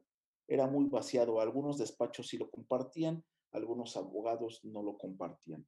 Entonces, dicha, dicha etapa era la, eh, iniciaba dependiendo del delito, para empezar. Luego con la denuncia o con la querella, que en esa parte no, no ha cambiado, dependiendo del caso, y persiguiéndose el oficio por el Ministerio Público. Eso es parte como de la, de la historia. Hicimos un resumen aquí en el despacho para ir retomando datos históricos en el tema inquisitorio y no irnos así como tanto a, la, doctrina, ¿no? Entonces, el Ministerio Público jugaba un papel fundamental en el proceso judicial en esa época, porque era la institución a cargo de ejercer la acción penal. Estaba encargada de realizar la investigación y de presentar las pruebas a los tribunales. ¿Ha cambiado? Se los dejo a, su criterio. ¿Ha cambiado o no ha cambiado? Entonces, siempre eh, se, se buscó proteger los derechos individuales de los ciudadanos. Algunos autores lo ponen entre comillas, otros dicen que siempre eh, la figura del Ministerio Público ha sido buscar y velar los derechos de los ciudadanos. Ya es tema de cada quien.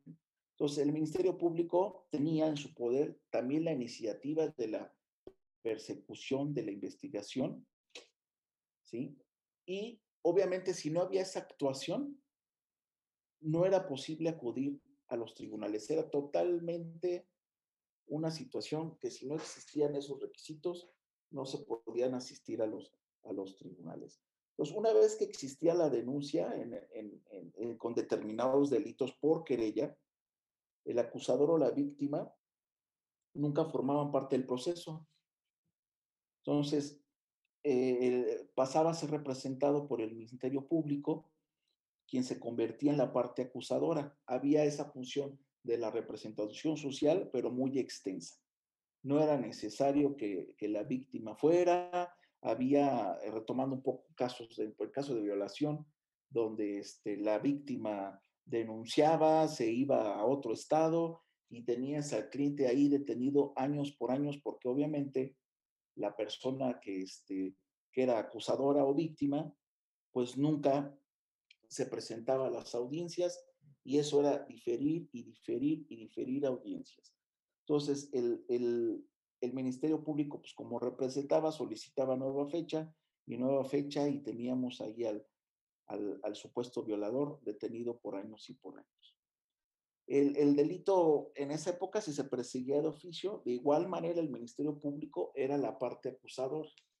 Entonces, esas funciones con la reforma acusatoria al Ministerio Público, por ahí decían eh, algunos maestros en derecho penal que se le había quitado funciones y este, investidor al Ministerio Público, que ya le habían dado más pauta al, al, al, policía de investigación que al Ministerio Público, ¿no? Y lo único que, que se argumentó ante esa vez era, pues no, no era que le quitaran esa investidura, sino que se trataba finalmente ya de un, de un proceso este, acusatorio, totalmente acusatorio, y la investidura del Ministerio Público no, no es que haya cambiado, pero se le quitaron algunas representaciones, ¿no? Entonces, el Ministerio Público representando al inculpado, estaba su abogado defensor. ¿sí? De no poder contar con, con él, se le proporcionaba este, una, una debida defensa. Hecho que todavía hoy sigue y bueno, pues es parte de los beneficios y de las garantías que hoy como ciudadanos, ciudadanos tenemos. ¿no? El, el, el sistema acusatorio fue muy importante eh, se utilizó en el país eh, por, por, mucho, mucho tiempo, ya por ahí me andaba equivocando en, las, en las décadas, pero sin embargo fue un sistema penal que se utilizó y vino a darnos la pauta a los que nos dedicamos al litigio penal, a tener esa escuela, a tener esa, esa preparación, esa, esas habilidades de enfrentarnos a, a, los, a los diferentes a los diferentes procesos. Entonces, es, es ahora en el, en el punto importante donde vamos a tratar, este sistema será utilizado en el país, el, el, el acusatorio a partir de la reforma. Es, es, fácil identificarlo cuando nos encontramos frente a un sistema acusatorio. Simplemente vamos a voltear a ver a nuestro, a Estados Unidos, que es nuestro país del norte, y a casi todos los países de Europa, y Sudamérica, donde ya tienen ese corte de ese tipo de sistemas eh, procesales penales. De una presentación que se hizo por, por un, ex, fiscal de, de, Colombia, se desprende una definición muy interesante, eh, un poco doctrinal, pero interesante. Dice, el sistema penal acusatorio es un sistema penal adversarial.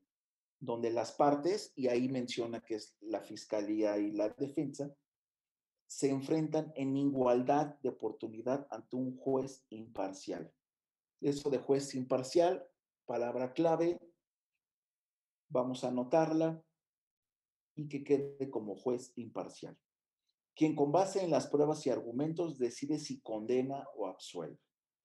Tiene también, pueden intervenir el Ministerio Público y la víctima, el, primero para salvaguardar el orden jurídico y la segunda pues, para que se le garantice la verdad, la justicia y la reparación. Tema controversial, la reparación. Hay delitos, en especial en el, en el robo, donde si se llega a un arreglo por el tema de la reparación, se ordena la libertad de inmediata. ¿Por qué? Por los mecanismos alternos, alternativos de soluciones. Entonces, las pruebas que se presentan hoy en el, en el sistema acusatorio ante el juez son orales, se pueden desahogar testigos. A nosotros nos ha tocado en audiencias este, ofrecer los WhatsApps, nos ha tocado ofrecer videos del, de, los, de los teléfonos. Lo, hay jueces que lo permiten, hay jueces que nos presionan porque eh, desgraciadamente luego las aplicaciones fallan, las computadoras, pero hay jueces que, que sí aceptan en ese momento poder ofrecer eh, las, las pruebas con los teléfonos, con los videos, con las computadoras. Y obviamente volvemos a lo mismo. Es parte de nuestras habilidades, es parte del crecimiento que tenemos que tener como, como abogados, ¿no? Entonces tenemos que nosotros como abogados e, esforzarnos para convencer al, al, al Ministerio Público. El, el el tema de la razón de, origen de estos sistemas, si analizamos la, razón histórica que dio origen a la creación de este tipo de, sistemas, nos daremos cuenta que fue precisamente para buscar terminar con los abusos y, y arbitrariedades que se dan en los procedimientos que antiguamente se empleaban. Hay un término que, este, que por ahí sacaron anglo, anglosajón, que es el famoso Court of Start, y, y viene, viene tiene así como, como terminar con, con todo el rezago, terminar con todas las situaciones de las llenas, de las cárceles llenas, obviamente en México de los, de los presupuestos malgastados y finalmente pues, llegar a una, a una situación de impartición de, de justicia moderna. ¿Qué tan, ¿Qué tan moderna? Pues va a depender de los abogados litigantes qué tan moderno lo hagamos.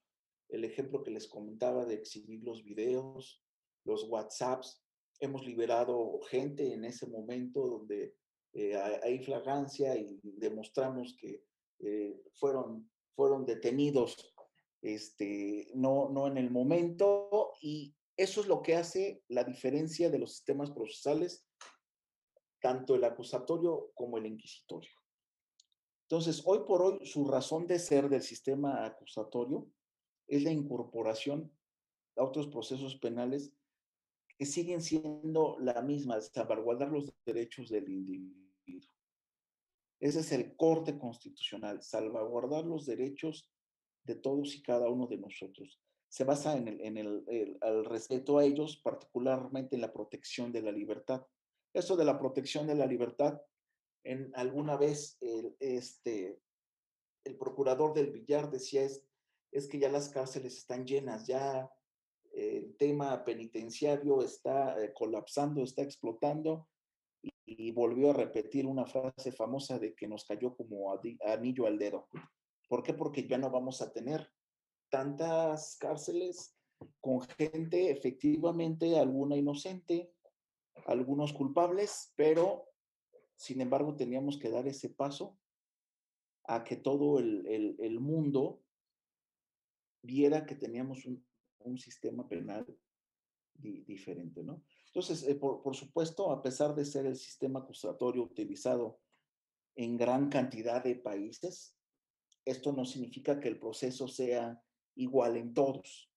Nos, nos ha tocado en, en el despacho con, con abogados de Perú, con abogados de Panamá, en algunos congresos, pareciera que hablamos del mismo sistema penal, pero sí la cultura, sí la investidura, por ejemplo, de, de los abogados en diferentes países, hace ser totalmente diferente. Entonces, es importante como abogados, es indispensable saber que cada país tiene su, su proceso en el mismo sistema, aunque volvamos al tema, el tema del, del, del worldwide o de, de, a nivel mundial, pues somos variantes notables, somos, somos abogados notables y existen esas, esas similitudes que hay entre todos los procesos que se definen como el sistema acusatorio. El, el, el mixto, eh, la, la, doctrina eh, nos habla de que estamos hablando de, del escrito con el oral. Yo la verdad les voy a ser este, honesto, nunca me, me tocó el tema, el tema mixto, porque el tema era inquisitorio o ya voy con el tema de, de, del acusatorio. No, no me tocó eh, mucho diálogo en, alguna, en algún momento, es más para desahogar testigos en, en aquella época en, Bandari, en, en Bandarilla con este, en, en, los reclusorios era los, los ministerios públicos las querían diferir porque luego no llevaban las, las preguntas, no sabían interrogar a los testigos y querían diferirlo, ya presentaban escritos. Y en esa situación del mixto, les voy a ser honesto, eh, no, no, no me tocó. Pero bueno, por temas de, doctrina, habla de que es, se trata de los, de los dos procesos. Luego se, seguimos con, con nuestro temario y hablamos de las normas penales. Generales y abstractas nos pide el tema de la definición. El tema de la definición, pues ya todos sabemos que las normas penales son conjuntos, mecanismos, sistemas que obviamente se traducen en, en, leyes. Puse en, en, un caso práctico cuándo es abstracto y cuántos generales. Eh, hablaba eh, una vez una situación de un homicidio, dice que el, el Código Penal, que el que priva de la, de, la vida a otra persona, pues amerita X cantidad de años de, de, prisión. Esa, esa norma, vamos a, vamos a llamarla general.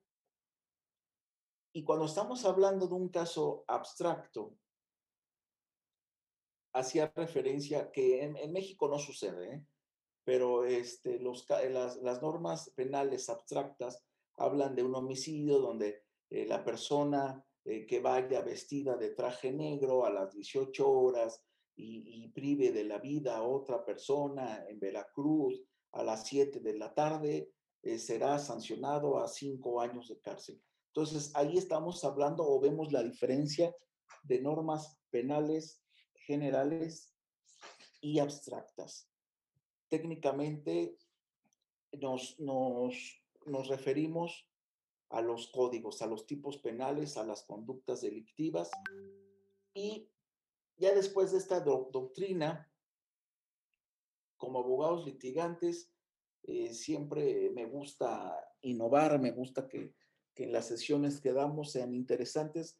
Les voy a poner un, un video eh, como abogados litigantes que a mí en lo particular me gusta. Es un, es un fragmento de la película del abogado del diablo. Eh, les comentaba que todo el mundo, los despachos penalistas, estábamos emocionados porque íbamos a, llegar a un momento a hacer como las audiencias de, de Estados Unidos y los juicios orales y eh, había abogados que, este, que en el despacho, por ejemplo, en el, el despacho de Rodolfo Félix, eh, mandó a hacer una, una sala de juicios orales para prepararnos y ahí citábamos a los clientes y eso nos da la pauta a estar en el mundo actual de la abogacía. Les voy a poner este, este fragmento para pasar ya a la, a la recta casi final del, del, diplomado, porque vamos a entrar con un tema de, de definiciones y, el, y, de, y de, de comparación y nuestro, nuestro, nuestro este diplomado nos pide hacer un, o tener un mapa del nuevo sistema penal acusatorio. Entonces vamos a ver el, el video para, para hacer amena la sesión.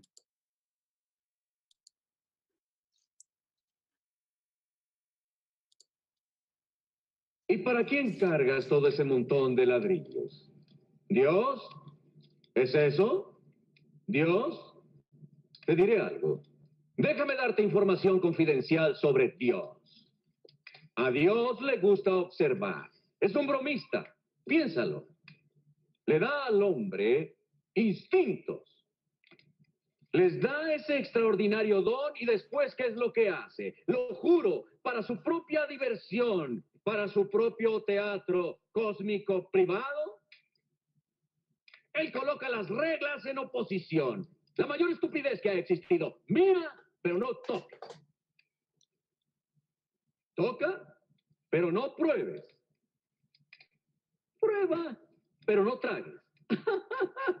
y mientras saltas de pie en pie, ¿qué es lo que él hace? Está allá arriba el Señor muriéndose de la risa. Es un tacaño. Es un...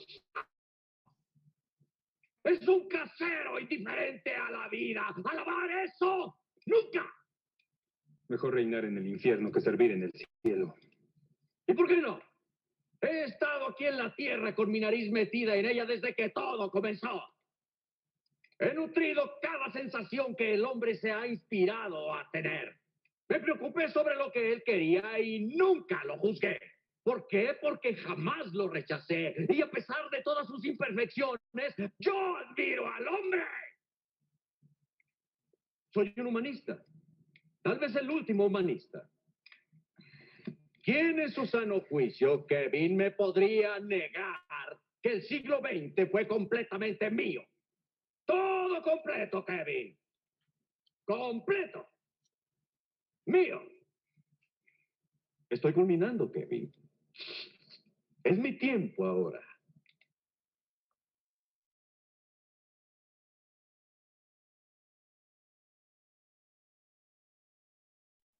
Porque siempre busca la, justicia.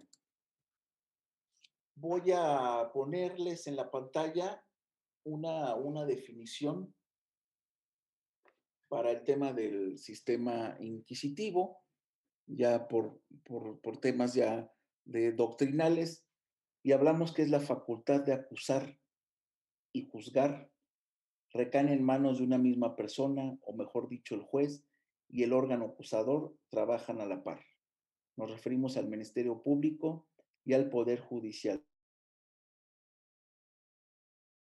Esto quiere decir que ya que su trabajo al mismo tiempo es acusar y no ser una especie de observador externo. Hay muchas definiciones. Esta definición nos gusta en el despacho porque es como que el extracto de realmente lo que se vivió en el sistema inquisitivo.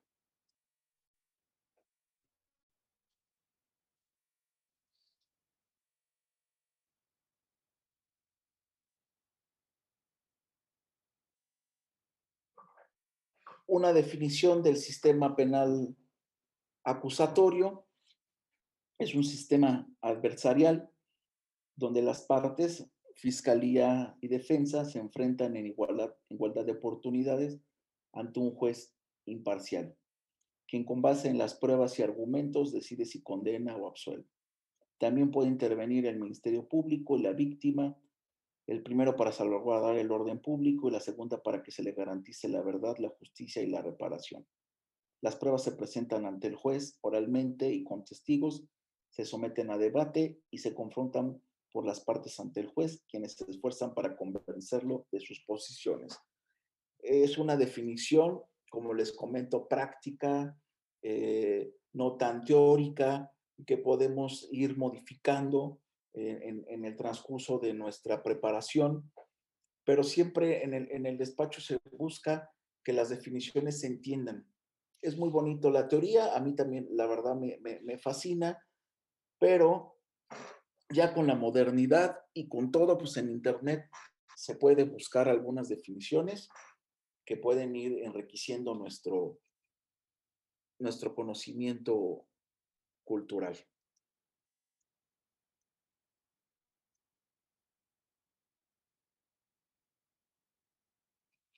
Este es un, cuadro del sistema acusatorio, del sistema inquisitivo, escrito, por ahí le, le pusimos este escrito y le quisimos hacer un poco de, de, énfasis para efectos de, de, hacerlo diferente en, la, en la cuestión de la, de la práctica doctrinal, en la cuestión de la práctica, este, todos lo sabemos, cuál es la, diferencia. Vienen ahí algunos, algunos apartados, unas, unas diferencias eh, que, se hicieron aquí en el, en el despacho. Habrá muchas, habrá muchos criterios, habrá algunas que inclusive la Corte ha, ha tenido a través de, de, de jurisprudencia eh, a fin de que en los mismos procesos se lleguen a, a criterios en, en, ayuda tanto del Ministerio Público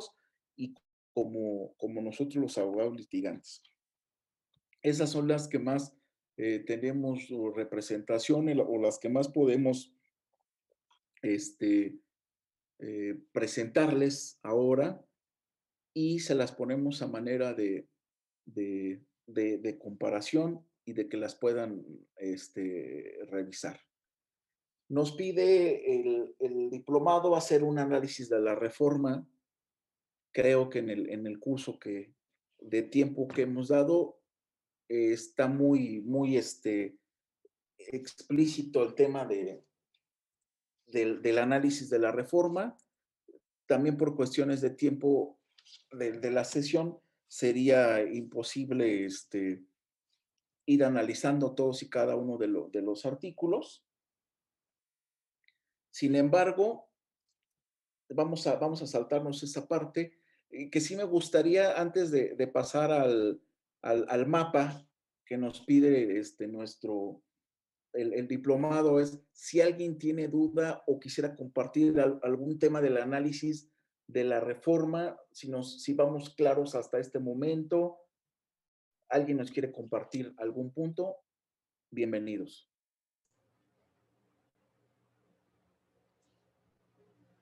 Maestro, si se puede, por favor, ¿Se puede? Sí, claro, con todo gusto. Abogado, hizo mención de esto, del juez imparcial. Eh, ¿Usted se refería, por favor, al sistema inquisitivo o al juez o a los jueces del nuevo sistema de justicia penal acusatorio? O de del, del nuevo, del nuevo, licenciado. Perfecto. Entonces, querido maestro, ¿no sería en vez de mencionar el juez imparcial, mencionar de un tribunal de, juicio oral? Pero también he escuchado que cuando existe escasez de jueces, pues será un juez el que tomará esa decisión. Y también, este, eh, eh, como estábamos hablando de los casos del del nuevo sistema de justicia penal acusatorio me hace recordar de que también tiene otra cuando el, cuando el imputado este, va a un juicio abreviado y también eso permite de que su, su penalidad sea corte. Es cuanto por mencionar, maestro. Muchas gracias. Sí, el, el tema de, del, del juicio abreviado lo vamos a ir viendo en el, en el curso del diplomado, ya con definiciones, cuándo sí, cuándo no. Eh, nosotros, este, en el, en el despacho, respecto a los juicios abreviados, sí hacemos un análisis y una ficha técnica legal muy específica, porque luego hay riesgo, ¿eh? luego hay riesgo de, de, de, de, recomendarle a los clientes de irnos por el tema abreviado y el juez no lo entiende y luego el que comete el error es el abogado con, con, en, en contra del, del, cliente. Entonces, pero eso más adelante se va a ir viendo en el, en el, en el diplomado. Pero muchas gracias por la, por la participación. Y respecto de los, de, del juez imparcial, eh, la verdad nos acaba de dar una, una idea muy buena. Esta es una definición que tenemos como, como despacho que hemos sacado como de varios, de varios conceptos, de varias cosas, y es un buen punto a lo mejor de hablar de un juez imparcial, de hablar de un tribunal, y ojalá ya para otra, otra sesión, otro diplomado, podamos hacer esa, esa modificación. Muchas gracias. Maestro, a usted, maestro, por su luz. Entonces, pero ¿sabe por qué me atreví a mencionar el juicio este, abreviado? Porque también escuché de las ventajas que tiene cuando hablaron al principio, que es el principio de los más, ¿sí? Los medios alternativos de solución de controversias, ¿no? Y también es donde cae el juicio abreviado. Es cuanto por mencionar, maestro, si no estoy equivocado, ¿no? Muchas gracias. No, vamos, vamos inclusive este, poco a poco en el, en el curso del diplomado ir viendo todos esos conceptos. Vamos a tener inclusive casos prácticos para irlo, irlo viendo. Entonces, este, vamos a, a ver el, el mapa. Al mapa, el, maestro. El, el, mapa del proceso penal acusatorio. Todo el material, sin embargo, lo, lo vamos a, a tener al, al, final para que lo, lo, lo vayamos teniendo. Entonces, eh, este, este mapa, les voy a comentar algo, no lo hicimos nosotros, es un mapa que hizo la Suprema Corte, muy acertado, eh, con conceptos muy básicos, muy, muy entendibles, no están tan, tan profundos, pero es muy rescatable, aparte porque proviene de nuestra Suprema Corte de Justicia de la Nación como máximo este, eh, eh, tribunal. Y vamos a darle una, una revisión ya súper super rápida del, del, del, mapa. Entonces, vamos a hablar de, las etapas del proceso penal acusatorio, donde hablamos inicialmente de la, de la investigación. No hay que olvidar que aquí tenemos que comprenden en dos fases, la investigación inicial y la investigación complementaria. De hecho, para la próxima sesión, para el próximo, próximo jueves, vamos a, a, dar ya conceptos, vamos a platicar de este, de este rubro. Luego viene la intermedia o la preparación del juicio, que comprende desde la formulación de la acusación hasta el auto de apertura a juicio. Aquí entran las dos figuras, el juez de control y el tribunal. El juicio comprende desde que se recibe el auto de, de apertura a juicio hasta la sentencia emitida por el tribunal. Este, este mapa, como les comento, lo hizo la, la, Suprema Corte. Yo considero que está muy, muy, muy bien hecho, inclusive eh, do, doctrinal, inclusive como abogados para dar una, una repasada.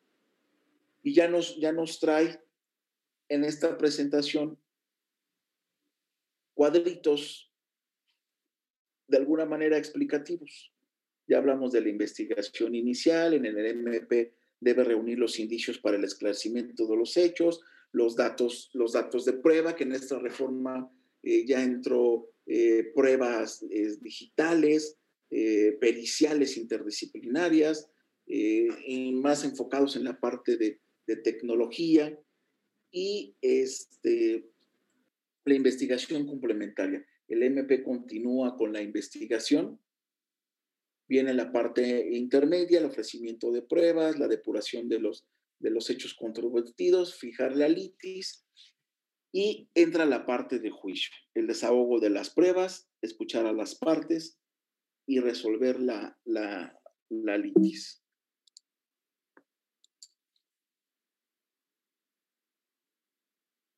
le digo, es, en la presentación voy a dejar el link y ahí viene, es la misma presentación que tiene la Corte en su página. Aquí viene. Salidas alternas en el proceso, en el proceso penal acusatorio.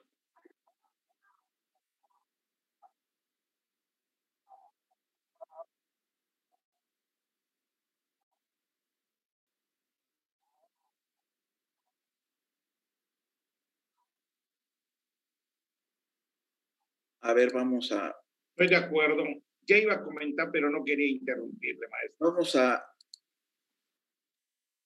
A lo mejor el, el tema falló de la... A ver, vamos a ver si ahí...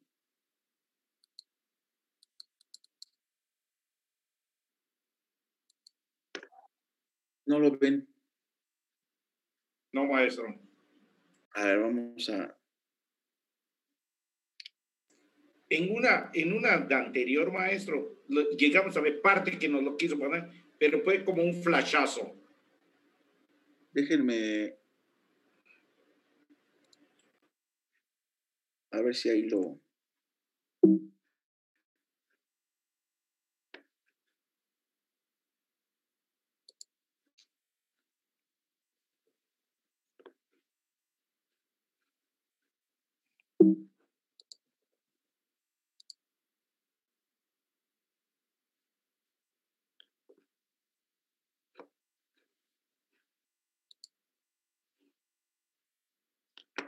Voy a tratar de... Denme unos segunditos.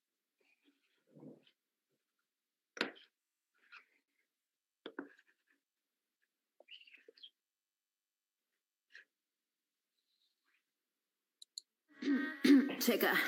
Cuando no. Every day.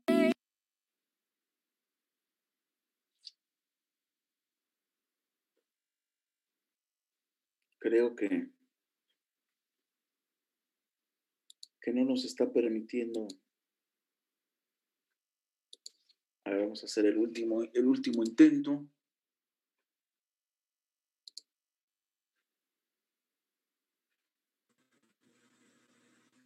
Nada más se ve la pantalla blanca.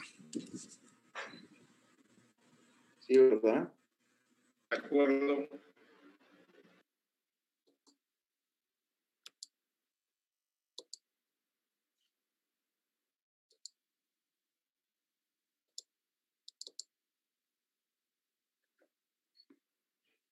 Ahí lo, ahí lo, ahí lo ven, ¿no? No, maestro, como le dijeron, pantalla blanca, maestro.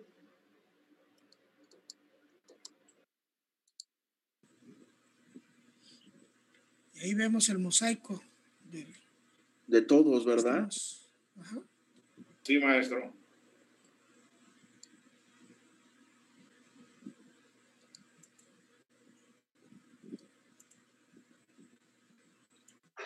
¿Quién sabe qué, qué pasaría?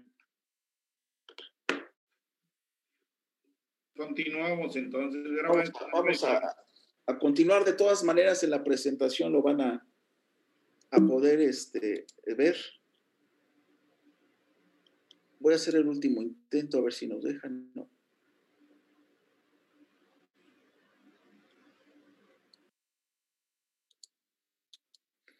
No, entonces, bueno, vamos a, a, a, continuar. Ya estamos a unos, a unos minutos de, de terminar. Y les comentaba, nos habla eh, de, las, de, las, de las salidas alternas en el proceso penal acusatorio, vienen los acuerdos eh, reparatorios, la suspensión condicional en el, en, el, en el procedimiento, la procedencia de los acuerdos reparatorios, qué delitos se persiguen por querella, por requisito equivalente de parte ofendida o que admiten el perdón de la víctima o el ofendido. Delitos culposos, que en este caso eh, tienen ahí el, catálogo, delitos patrimoniales cometidos sin violencia sobre las, las personas. Más, más adelante vienen los, dentro del mismo cuadro, que lástima que no se pudo ver, pero son los acuerdos reparatorios. Los acuerdos reparatorios hacen una, una clasificación. La Corte donde dice que proceden desde la presentación de la denuncia o querella hasta antes de decretarse el auto de apertura a juicio.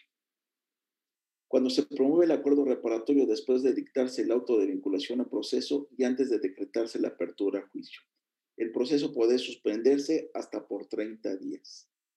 Las partes pueden auxiliarse de especialistas en la materia y en caso de no llegar a un acuerdo, cualquiera de las, padres, de las partes podrá solicitar la continuación del, del proceso hace una clasificación de acuerdos reparatorios, los tipos de acuerdos, que es el cumplimiento inmediato, el cumplimiento diferido. En el cumplimiento diferido, salvo que alguien me diga lo contrario, hemos dictado nosotros convenios y nos ponen eh, garantías, penas convencionales, que muchas veces los clientes no pueden este, cumplir o se les hace eh, complicado. Y allá hay, un, allá hay una característica especial. Cuando no se señale plazo específico, se entenderá que el plazo es por un año. O sea, el cumplimiento de los, de los acuerdos reparatorios muchas veces se puede ir hasta un año. En algunas reparaciones al año que nosotros hacemos, ponemos este, circunstancias de tiempos exactos, cuando son fechas de pago, fechas específicas, solicitar inclusive al, al, tribunal que nos habilite días y horas pues, para tener toda esa facilidad de, de impartirlo. Eh, vienen los efectos suspensivos en cuanto al trámite del proceso, en cuanto a la prescripción de la acción penal. Y luego viene un, cuadro dentro del mismo mapa de, seguridad jurídica. Todos los, los, derechos que se le vienen dando a, a la víctima, la aprobación de los acuerdos reparatorios. Y lo importante en esto es qué debemos observar, tanto de la autoridad judicial como la de la ministerial para aprobar un acuerdo reparatorio. Yo, yo les puedo decir que, en conclusión, en esta última pregunta, ¿qué tenemos que revisar? Pues que las obligaciones pactadas no resulten notoriamente desproporcionadas. Es decir, alguien que llega a una reparación que nos pida, no sé, un millón, dos millones de pesos, cuando uno de nuestros clientes no tiene esa facultad, pues no por tratar de llegar a un acuerdo reparatorio, hagamos acuerdos que de plano nuestros clientes no van a, no van a cumplir. ¿Quiénes intervinieron o estuvieron eh, en condiciones de igualdad para de negociar? Eh, nosotros en el, en el despacho tenemos eh, defensa de empresas. La mayoría de nuestros éxitos en litigio es la defensa de las empresas y hay empresas que tienen la capacidad inclusive para que en conjunto con nosotros vayan negociadores y conciliadores expertos inclusive internacionales, en los, en los procesos, por ejemplo, en, en, Pepsi, en algunos temas que hemos tenido penales de, de donde se han querido robar los diseños de las botellas o las fórmulas y todo eso, viene gente de Estados Unidos con nosotros para ver cómo vamos a negociar con algunas empresas que, que, que se llega a demandar y de la talla, eh, no como Pepsi, pero algunas embotelladoras que, se aventuran a querer sacar la, fórmula o querer imitar las, las, promociones. Entonces, vienen y han llegado este, conciliadores de talla internacional para tratar de negociar y muchas veces el abogado contrario, pues lo que dice, oye, pues no estamos en condiciones de igualdad para negociar y empiezan a meter la, la cosquilla al Ministerio Público o, o, en este caso al juez para decir, pues, que no hay igualdad dentro del tema de la negociación. Y la última, pues, que no hayan actuado bajo condiciones de intimidación, amenaza o coacción.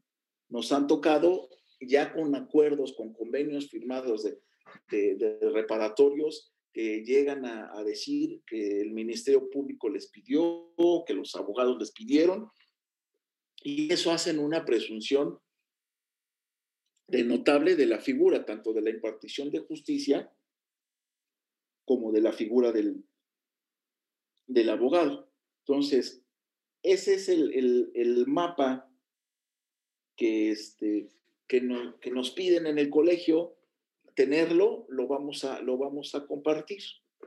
Y vamos a, cerrar la sesión con garantías de, eh, de legalidad, de igualdad y de seguridad.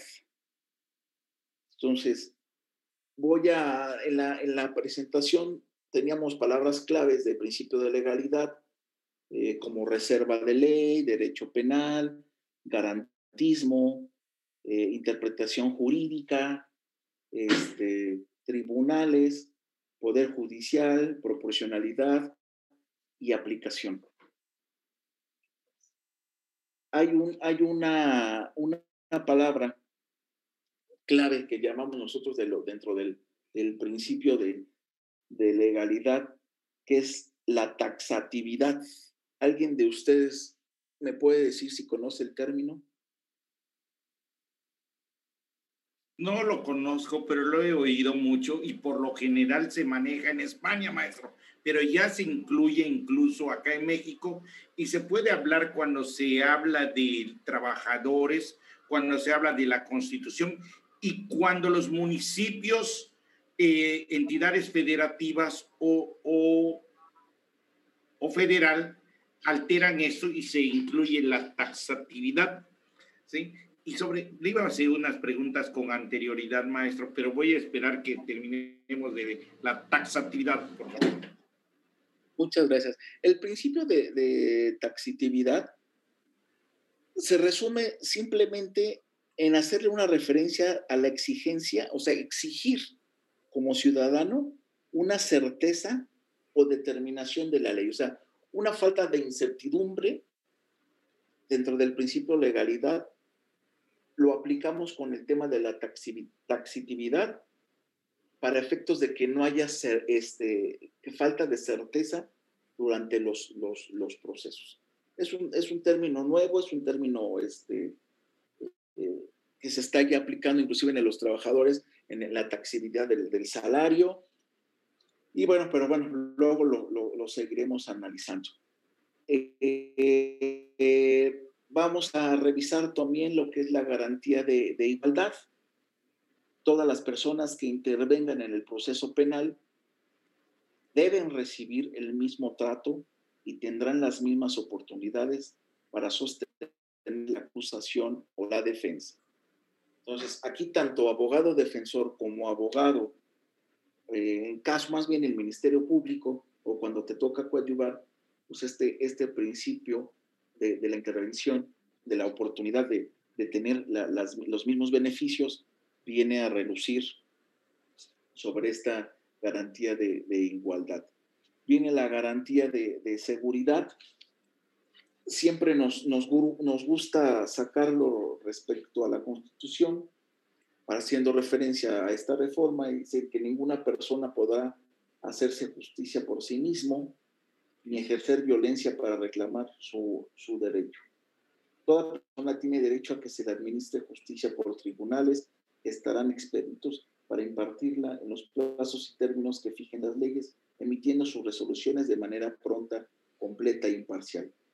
Su servicio será gratuito, quedando en consecuencia prohibidas las costas judiciales.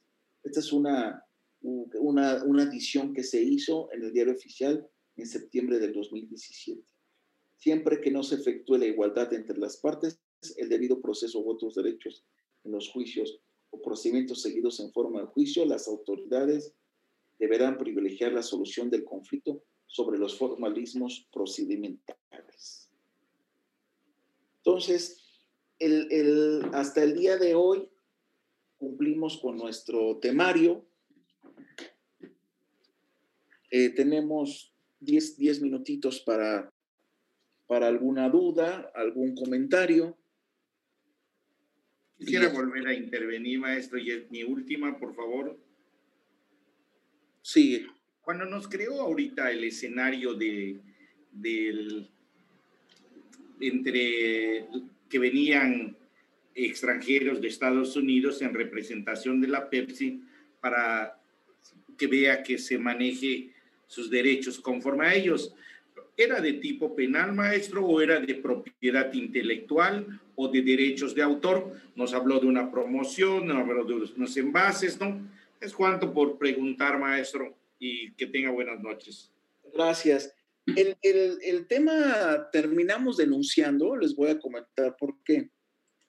Este tipo de empresas de, de talla transnacional, aunque como usted bien lo dice, primero fue un tema de, de propiedad intelectual, de derechos de, de, de, autor en cuestión de las campañas publicitarias y todo eso.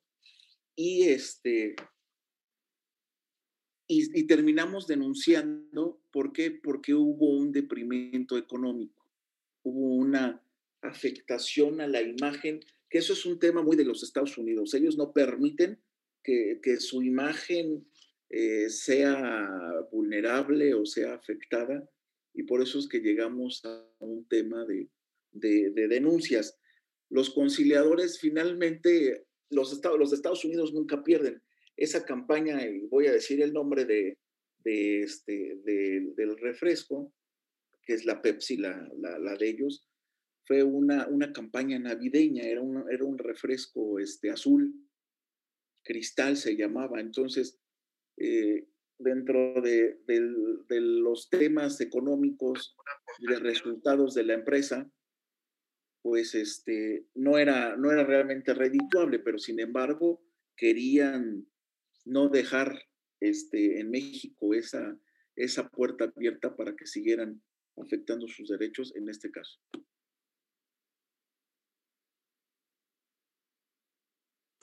Le agradezco, maestro, lo aportado para mí, por favor. Muchas gracias. Pues ya vamos a, cerrar. Alguien que tenga algún otro comentario, alguna duda, ya vi en el, en el WhatsApp este, eh, si les vamos a mandar la, la información. En el, yo, les, yo les recomiendo este, que en el WhatsApp que tenemos en, el teléfono, el que, el que formó el, el, colegio, me manden sus correos y yo en el transcurso de la semana les mandamos la, la información para que la vayan teniendo. Eh, maestro, quisiera hacer un comentario, una pregunta. ¿Es posible?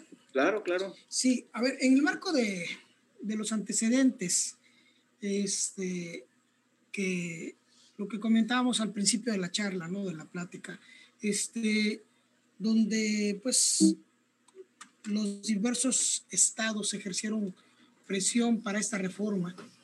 Eh, me salta, me viene a la mente ahorita el artículo 17 constitucional. Y al principio señala, ninguna persona podrá hacerse justicia por sí misma, ni ejercer violencia para reclamar su derecho. Esto cobra especial eh, significado cuando hemos visto las manifestaciones de las feministas. Perdón, no quiero, este, digo, es un tema muy sensible, ¿no? Y por si hay alguna dama que pudiera, este, pero ¿de qué otra manera? Y ahorita como, como comentábamos, pues, en, este transcurso, eh, yo me he acercado a ellas y me dicen, es que de qué otra manera nos hacemos ver, de qué otra manera podemos exigir si pasa, sucede y sigue sucediendo. Y desgraciadamente seguirán sucediendo. Es decir, un desmán, unas manifestaciones como se han vuelto, sobre todo allá en la Ciudad de México, este, yo creo que, bueno, sí, el objetivo es llamar la atención, los reflectores a lo mejor de otras entidades fuera del país, porque eso no varía, en mi perspectiva, eh, la solicitud de, de, la Administración de Justicia. Eso sería mi, mi pregunta, mi comentario, ¿no? Mira, hay un, hay un tema importante y acuérdense que siempre los procuradores están en línea del gobierno. Finalmente, como ciudadano, a mí también me da coraje de repente ver este, que rayan los, los este, monumentos, que afectan al patrimonio, inclusive restaurantes, rompen vidrios y todo eso. Como ciudadano me da coraje. Como abogado alguna vez me puse a pensar en alguna, en alguna defensa, pero sin embargo hubo un compañero penalista muy, muy, este, muy, muy reconocido para, para nosotros, que es Rodolfo Félix, que fue su procurador. Y dice, muchas veces nosotros ya con, con el detenido, ya en la patrulla, eh, ya en, en, la, este, en la delegación en esa época, hoy en la, en la alcaldía, está el teléfono rojo. Oye, ¿tienes a Juanito? Sí, lo sueltas. Oye, pero es que lo sueltas. Entonces, muchas veces el artículo 17, el tema del feminicidio, el tema que son mujeres, que como comentábamos, es un tema de un hilo muy, del, muy delgado, traen línea del, gobierno. Eh, me atrevo inclusive a decirles que hay gente que trabaja en gobernación que también andan pintando, que también andan haciendo, y cuando llega un momento de legalidad, hoy en este caso, por ejemplo, con la iniciada este, con la procuradora de, la CDMX, pues traen línea y sabes que no les hagas nada, inclusive los escoltan. Ha habido videos ahí en YouTube donde las escoltan, ya que hacen su desmán, las escoltan hacia los camiones de los granaderos, las dejan en algún metro, en algún lugar. Entonces, es cuando como abogado entro en frustración porque digo, híjole, ¿dónde queda el Estado de Derecho? ¿Dónde queda, por ejemplo, el artículo 17? Y desgraciadamente, pues lo vemos en las noticias. ¿A quién detienen? Pues a la que menos, a la que menos hizo o la que no trae línea en el tema del gobierno. Okay. Perfecto, muchas gracias. Okay. ¿Algún otro comentario, alguna otra duda? ¿No? Perfecto, pues muy buenas noches, descansen, cuídense porque la pandemia está complicada, ahorita pues estamos aquí, eh, pero usen cubreboca, caretas, a distancia. Y, Hoy enviamos el correo, maestro, por favor. Sí, por favor, al del, al del WhatsApp del, del teléfono. De, esta, de este diplomado. Perfecto.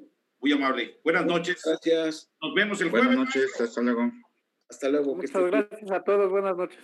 Buenas noches. Buenas noches a todos. Excelente ponencia, maestro. Gracias. Gracias. algunos diplomados en el ayuntamiento.